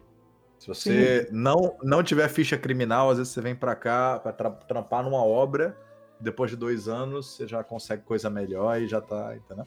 Mas, Kodiak, imagina um homem que mora no, no interior do sul, o cara tem apego pela terra dele e ele tem motivos bons para isso, porque em alguns lugares ainda é, não é Não, então, insalubre ainda a vivência no Brasil. tem- O cara não vai querer abandonar. Beleza. Eu tô falando do, do fudido que tá numa cidade sendo psyopado por travesti 24 por 7. Entendeu? É, mas Esse aí cara, ele não tá perdendo nada no, no Brasil. o sacrifício, pô, que o cara não vai querer fazer pra sair. E outra, se o cara optar por ficar, até porque já parou pra pensar que se geralmente quem sai do Brasil, geralmente, não todas as pessoas, né? São as pessoas mais bem intencionadas, o cara tem um senso de moralidade minimamente bem formado. Se todas essas pessoas forem embora, o que, que vai restar do Brasil? Quanto Verdade. tempo dura isso aqui? Isso Ah, vai cara, ser bom? Eu, é, assim, eu, eu prefiro que os maus sejam sacrificados. Eu prefiro que os maus sejam sacrificados a que sangue de pessoas boas. Mas. Kodiak, uma hora Portugal vai burlar isso aí, por exemplo. Quando a Não, coisa concordo, começar a ficar. não, não, não, não, não tem só Portugal, entendeu? Não, mas, o, o- Ah, não. por exemplo, vai chegar um momento em que eu penso, isso é uma teoria, obviamente, posso estar errado, mas vai chegar um momento em que, por mais que tenha todo o progressismo possível, que as pessoas vão começar a olhar ainda mais, como você mesmo falou, vão começar a olhar ainda mais os imigrantes é, de maneira negativa. Até porque eu lembro, certa vez a gente gravou um, um, um episódio com Transmigtown, que sumiu da, da internet, né? Ele falou uma coisa que, que é interessante, né? Em certo grau, os seres humanos têm uma inclinação a sentir mais empatia pelas pessoas que se parecem com eles. Então, por exemplo, o, o romeno tem mais empatia por outro romeno. Então, vai chegar um momento, no futuro, obviamente, talvez, uma hipótese, de que essa questão da imigração fique tão grande a procura que as- o, o país, por, por questões de, de estabilidade nacional, digamos assim, vai começar a barrar. E eles vão, eu acho que eles vão dificultar cada vez mais a imigração. Pensando principalmente no Brasil. O Brasil, você sabe como que é. Não há só Portugal, cara. Pode meter um Paraguai pio. O, o Cod, você tá pensando muito em ah, todo mundo vazar. Não é bem assim. Um exemplo bem claro é Venezuela, man. Venezuela, eu não- Quem não conseguiu vazar, população- vazou. A população inteira do Brasil vazar. Assim, as pessoas que escutam isso aqui e tal, o cara que tá vendo e falou, cara, eu, eu acho que eu consigo. Porque assim, sendo bem sincero, o cara, na minha visão, o guri de 20, 20 e poucos anos, que trabalha, na moralzinha, faz as coisas, não, não pratica putaria, não, não sai por aí usando droga, não faz esse negócio, esse cara, pra mim, não merece o mesmo castigo que um Noia. O Noia tem mais é que se fuder. O Noia que participou da cultura que fomentou um, um desarranjo eleitoral, para ser mais. Né, para não causar problema e pro cacique. Esse cara, ele merece se fuder. Mas a pessoa boa, se ela tiver como, que não passe por esse sofrimento. Entendeu? É porque tem aquela questão da. da... Cacique a gente falou sobre isso no- nos episódios que a gente fez lá no, no Nova Vertente. É que existe os pecados cometidos, existem os pecados cometidos pelas nações e os pecados cometidos por cada indivíduo. Os indivíduos, às vezes, não pagam pelos seus pecados aqui nessa terra de maneira justa, digamos assim. As coisas que ele passa nem se comparam às coisas que ele fez. Então, para aqueles que acreditam em algo depois daqui, esse cidadão vai pagar pelo que ele fez no pós-vida, no pós-morte, né? Agora, as nações, o Brasil não vai para o céu, não vai para o inferno. Tudo que uma nação fizer, de maneira generalizada, o povo brasileiro fizer, o povo brasileiro vai ter que pagar aqui. E existe, eu acredito, assim como existe o julgo hereditário familiar, me parece que existe o julgo hereditário da, da nação de desde quando foi descoberta. Tem certos quero dar um problemas nome- eu quero que dar um nome de- né? Eu quero dar o nome de julgo macumbário. Porque, tipo, você já, já notou que os países só se fodem no nível verdadeiramente quando começa a mexer com magia negra de forma cultural. quando algo abominável relativo a culturas pagãs bizarras e a, a uma aplicação de comportamento satanístico começa a ser visto como normal, a partir desse ponto, os países. Aí Deus fala, aí não, Fela, aí, aí eu vou ter de. Eu vou ter de meter a porrada. Aí você tá de vacilação já comigo, entendeu? E zoou o. Acho que não. Não, pô, tô ouvindo, só, só mutei. Não, então, era, era basicamente isso. Alô?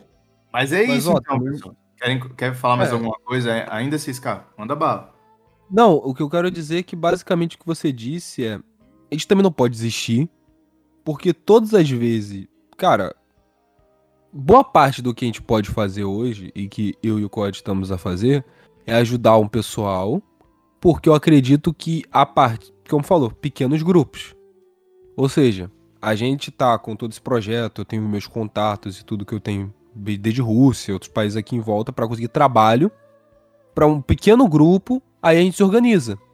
A ideia é sempre buscar uma organização e diminuir, de fato, pequenos grupos mesmo.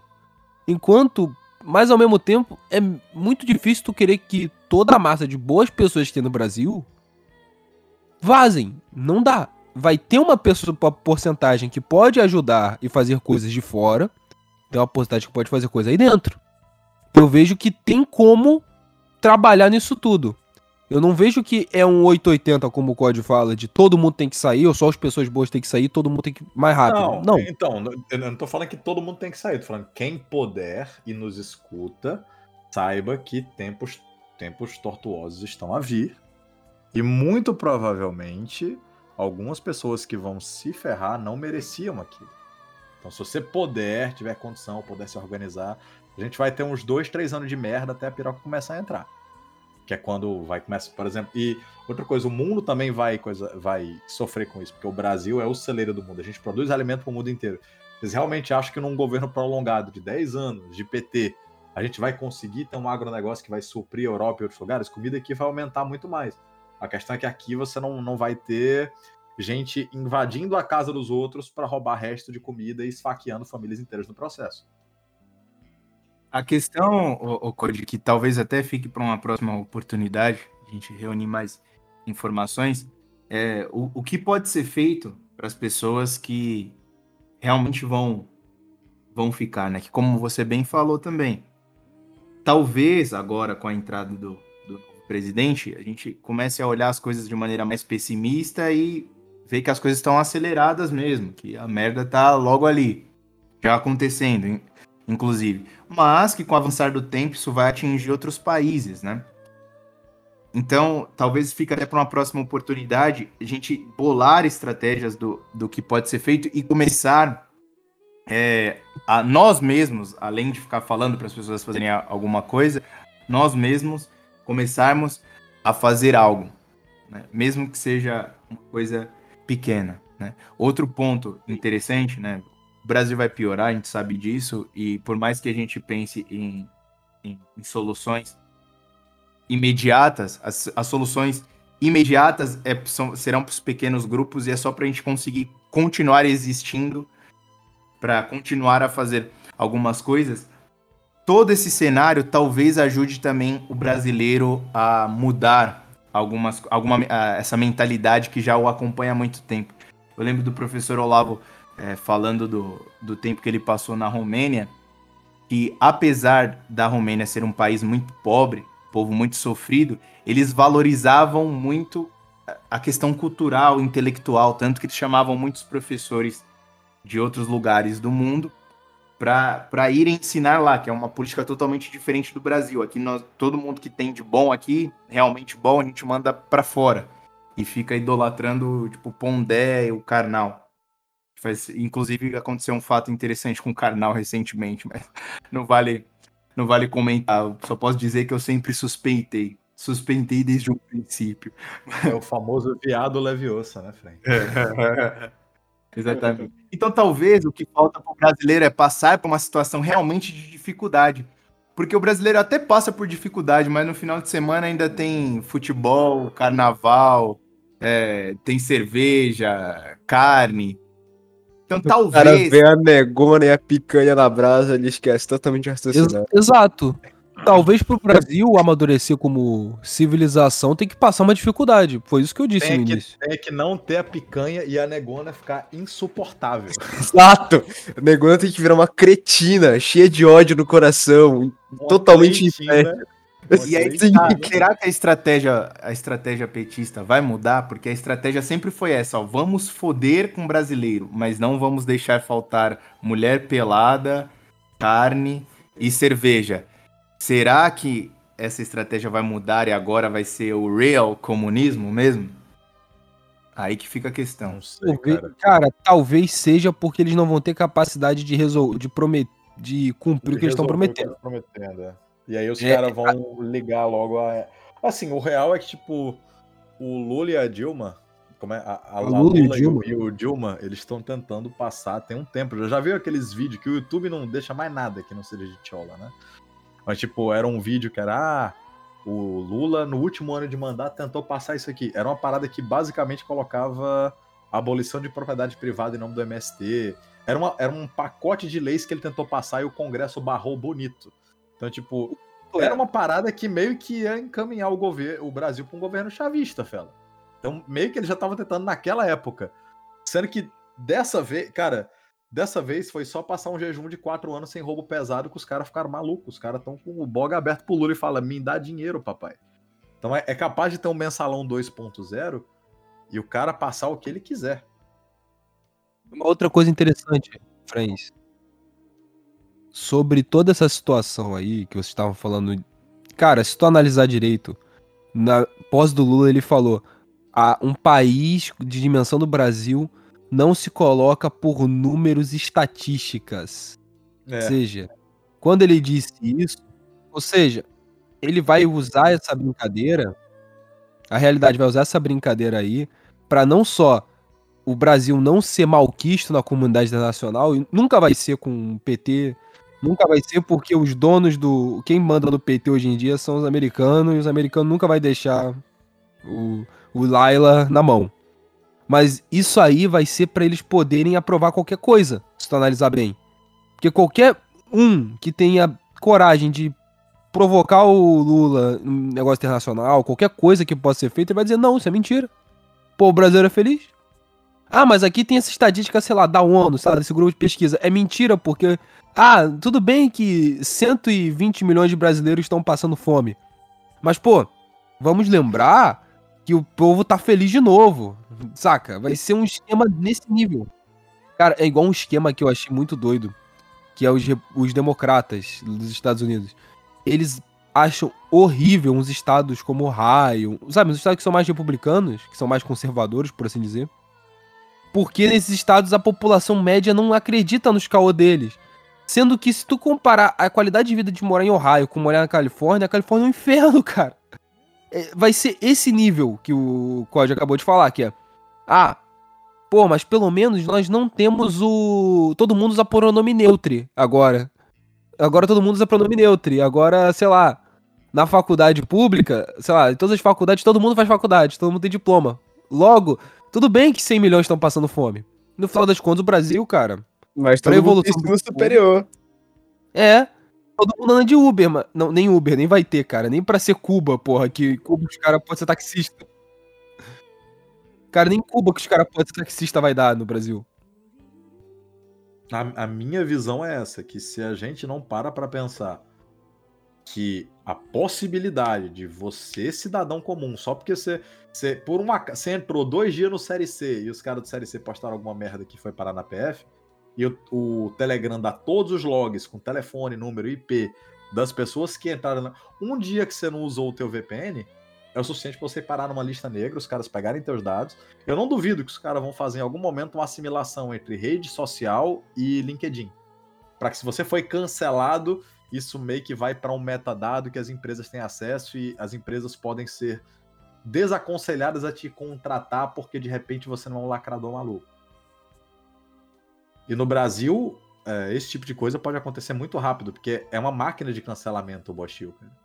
Então, assim, lógico, você faz o que você quiser. Eu tô te dando um conselho de amigo porque eu não quero que pessoas boas sejam perseguidas e prejudicadas por literais demônios. Mas tudo bem. Não, você tá Aí é a certo. opinião, vocês, vocês podem É discordar. uma então. via. é uma via. Acho que o, o conselho é esse, você tem que dar possibilidades. O bom conselho é quando você dá o, número de possibilidades, assim, limitado, obviamente, mas dá inúmeras possibilidades e o cidadão que vai decidir o que é melhor para ele, né? O, conselho no Brasil geralmente a gente fica mandando o cara fazer isso ou fazer aquilo. Mas o, o, bom conselho de fato é você tentar usar o seu lado mais racional, que geralmente é, quando a gente está num, num, dilema a gente tende mais pela emoção. Então os bons amigos mostram para a gente o lado mais racional da coisa e mostra as possibilidades, né? E cada um vai decidir qual que é, é a melhor opção para si e vai arcar com as consequências dessa opção e não vai culpar o, o Code Hack ou, ou a mim, o 6K e o Cacique pelo, pelo que foi dito. Não mandamos ninguém fazer nada, são... Tive que comer o meu Yorkshire e a culpa é sua, Code. aí não... Code na próxima, próxima oportunidade a gente continua aí Uhum. A conversa foi proveitosa. A reflexão depois. Sobre estratégias também, né?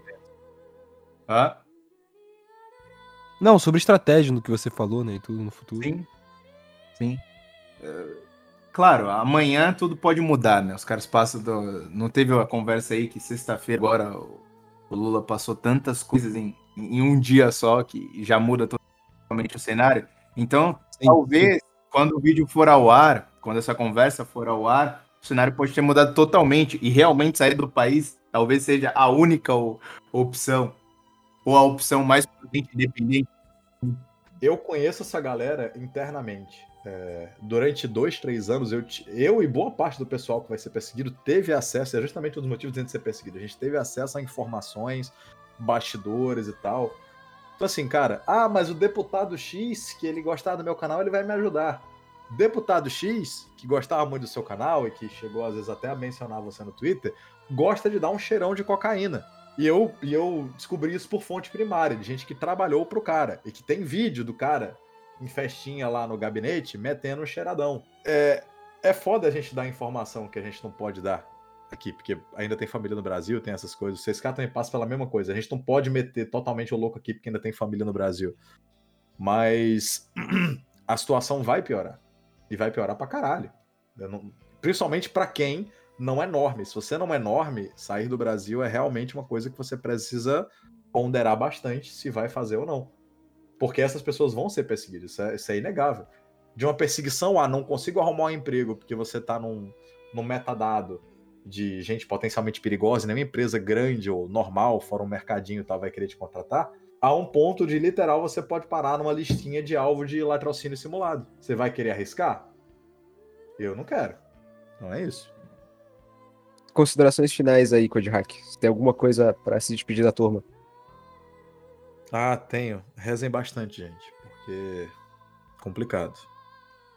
Lembrando, responsabilidade disso é nossa. A gente teve o quê? 20 anos para fazer alguma coisa. O brasileiro tava como? Uga buga, baiano, cervejinha, futebol, ui ui. Dá nada não, ela é gostosa, pode fazer macumba, vou comer mesmo assim, entendeu? Então, olha o rabão da negona, fela. E aí, pô, de repente, ué, por que, que o Brasil tá se esfarelando? Não sei, entendeu? É isso.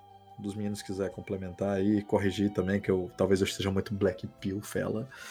6K. Alguma coisa? Então, o cenário. Não dizendo que o cenário é favorável, mas dá para se organizar, nada tá perdido. É possível, é possível virar. Precisa rezar muito. Vai ser um momento muito complicado até para formação do povo brasileiro como uma civilização e como um povo de fato. Então acredito que é um, é um processo muito longo e que quem não for sair, ou quem se for sair, e quiser continuar ajudando, quiser fazer alguma coisa produtiva, eu recomendo muita resiliência, força e cuidado. Fiquem com Deus. De forma clara aí, fiquem com Deus. E quem vier para Portugal, manda um zap, manda aí uma mensagem no Twitter ou no ou no Instagram para um de nós aqui. É, a gente combina dar um rolê. Vou dar um rolê, é. a gente mostra a missa aqui, que o nosso padre conhece o padre Paulo Ricardo, vai ser maneiro trocar ideia. faltou a gente falar uma parada muito foda. E, Pode isso- dizer. Isso é um erro nosso. Aqui porra. você tem o dia do rito novo e o dia do rito velho. Então, tipo, se a gente fosse pra missa hoje no sábado, é missa com palminha, com violão, que é, é meio cringe blue pill. No domingo é missa com coral e só não tem o rolê do latim, porque a maioria dos velhinhos não fala latim, mas tipo, é o rito antigo em português de Portugal, cara. É muito brabo. E o, o padre da nossa paróquia é gente boa pra caramba, fãzão do Padre Paulo. Ficou revoltado quando o, o cavalo atacou o Padre Paulo. Sei, sei qual é o cavalo. Bom, é, eu agradeço fortemente aos dois convidados que vieram aqui e, prestaram os seus relatos, deram seu tempo a gente. Fico muito feliz. É, vocês como meus amigos. E muito obrigado por cada experiência, cada lição que vocês deram, cada instrução muito bem dada. E dentre todas as lições, né, aquela que não pode faltar é a importância de rezar, de fato. Seja para sair do Brasil, seja para resistir ao Brasil, né? E Deus queira, né, que o brasileiro possa fazer desse momento uma oportunidade para tornar-se uma civilização de fato, um espírito patriótico verdadeiramente patriótico, né? Fundado na nação e não na figura de apenas um único homem ou na figura de valores estrangeiros e que assim a gente consiga evoluir, cara, como como civilização em si, porque de fato a gente tem aquele título né, de a Rosa das Américas, a, a única civilização que não pereceu diante a tantas revoltas, mas dado o contexto atual, a gente meio que tá entregando tudo isso aí. Bom, a gente não pode jogar o destino do Brasil fora, né?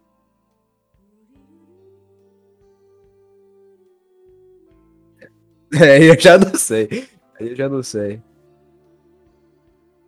Edu, Bom, eu, eu quero agradecer também os meninos aí por participarem. É, eu ainda tenho, tenho esperança. Acho que eu não vou perder isso aí, não. Acredito enquanto quando tiver algum aí com sangue pulsante ainda, ainda teremos esperança que lá a, a gente não pode jogar a toalha antes da, da guerra acabar. Eu acho que isso daí é uma, uma das maiores estratégias do inimigo, é fazerem você quando eu falo inimigo, eu tô falando do acusador e das pessoas que seguem a filosofia dele, né? E no meu ponto de vista, a esquerda segue a filosofia dele de forma direta ou indireta, dependendo de, de cada adepto aí. Alguns sabem o que estão fazendo, outros não. Então, a maior estratégia deles é fazer com que a gente se dê por vencido, porque assim a gente só olha para baixo e olha para os lados e esquece de olhar para cima, né? Inclusive, o professor Gugu falou que, apesar de Satanás ser um, um, um anjo, né?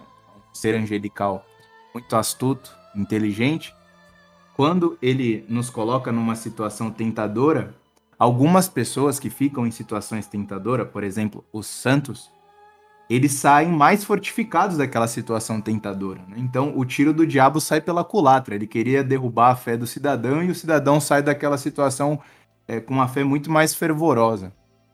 Então, por mais que a situação que nós estamos vivendo seja muito ruim, né? Os rapazes citaram aí, existem países que estão em situações muito piores, né? A gente, o brasileiro não sabe o que é passar fome, né? Sejamos sinceros, né?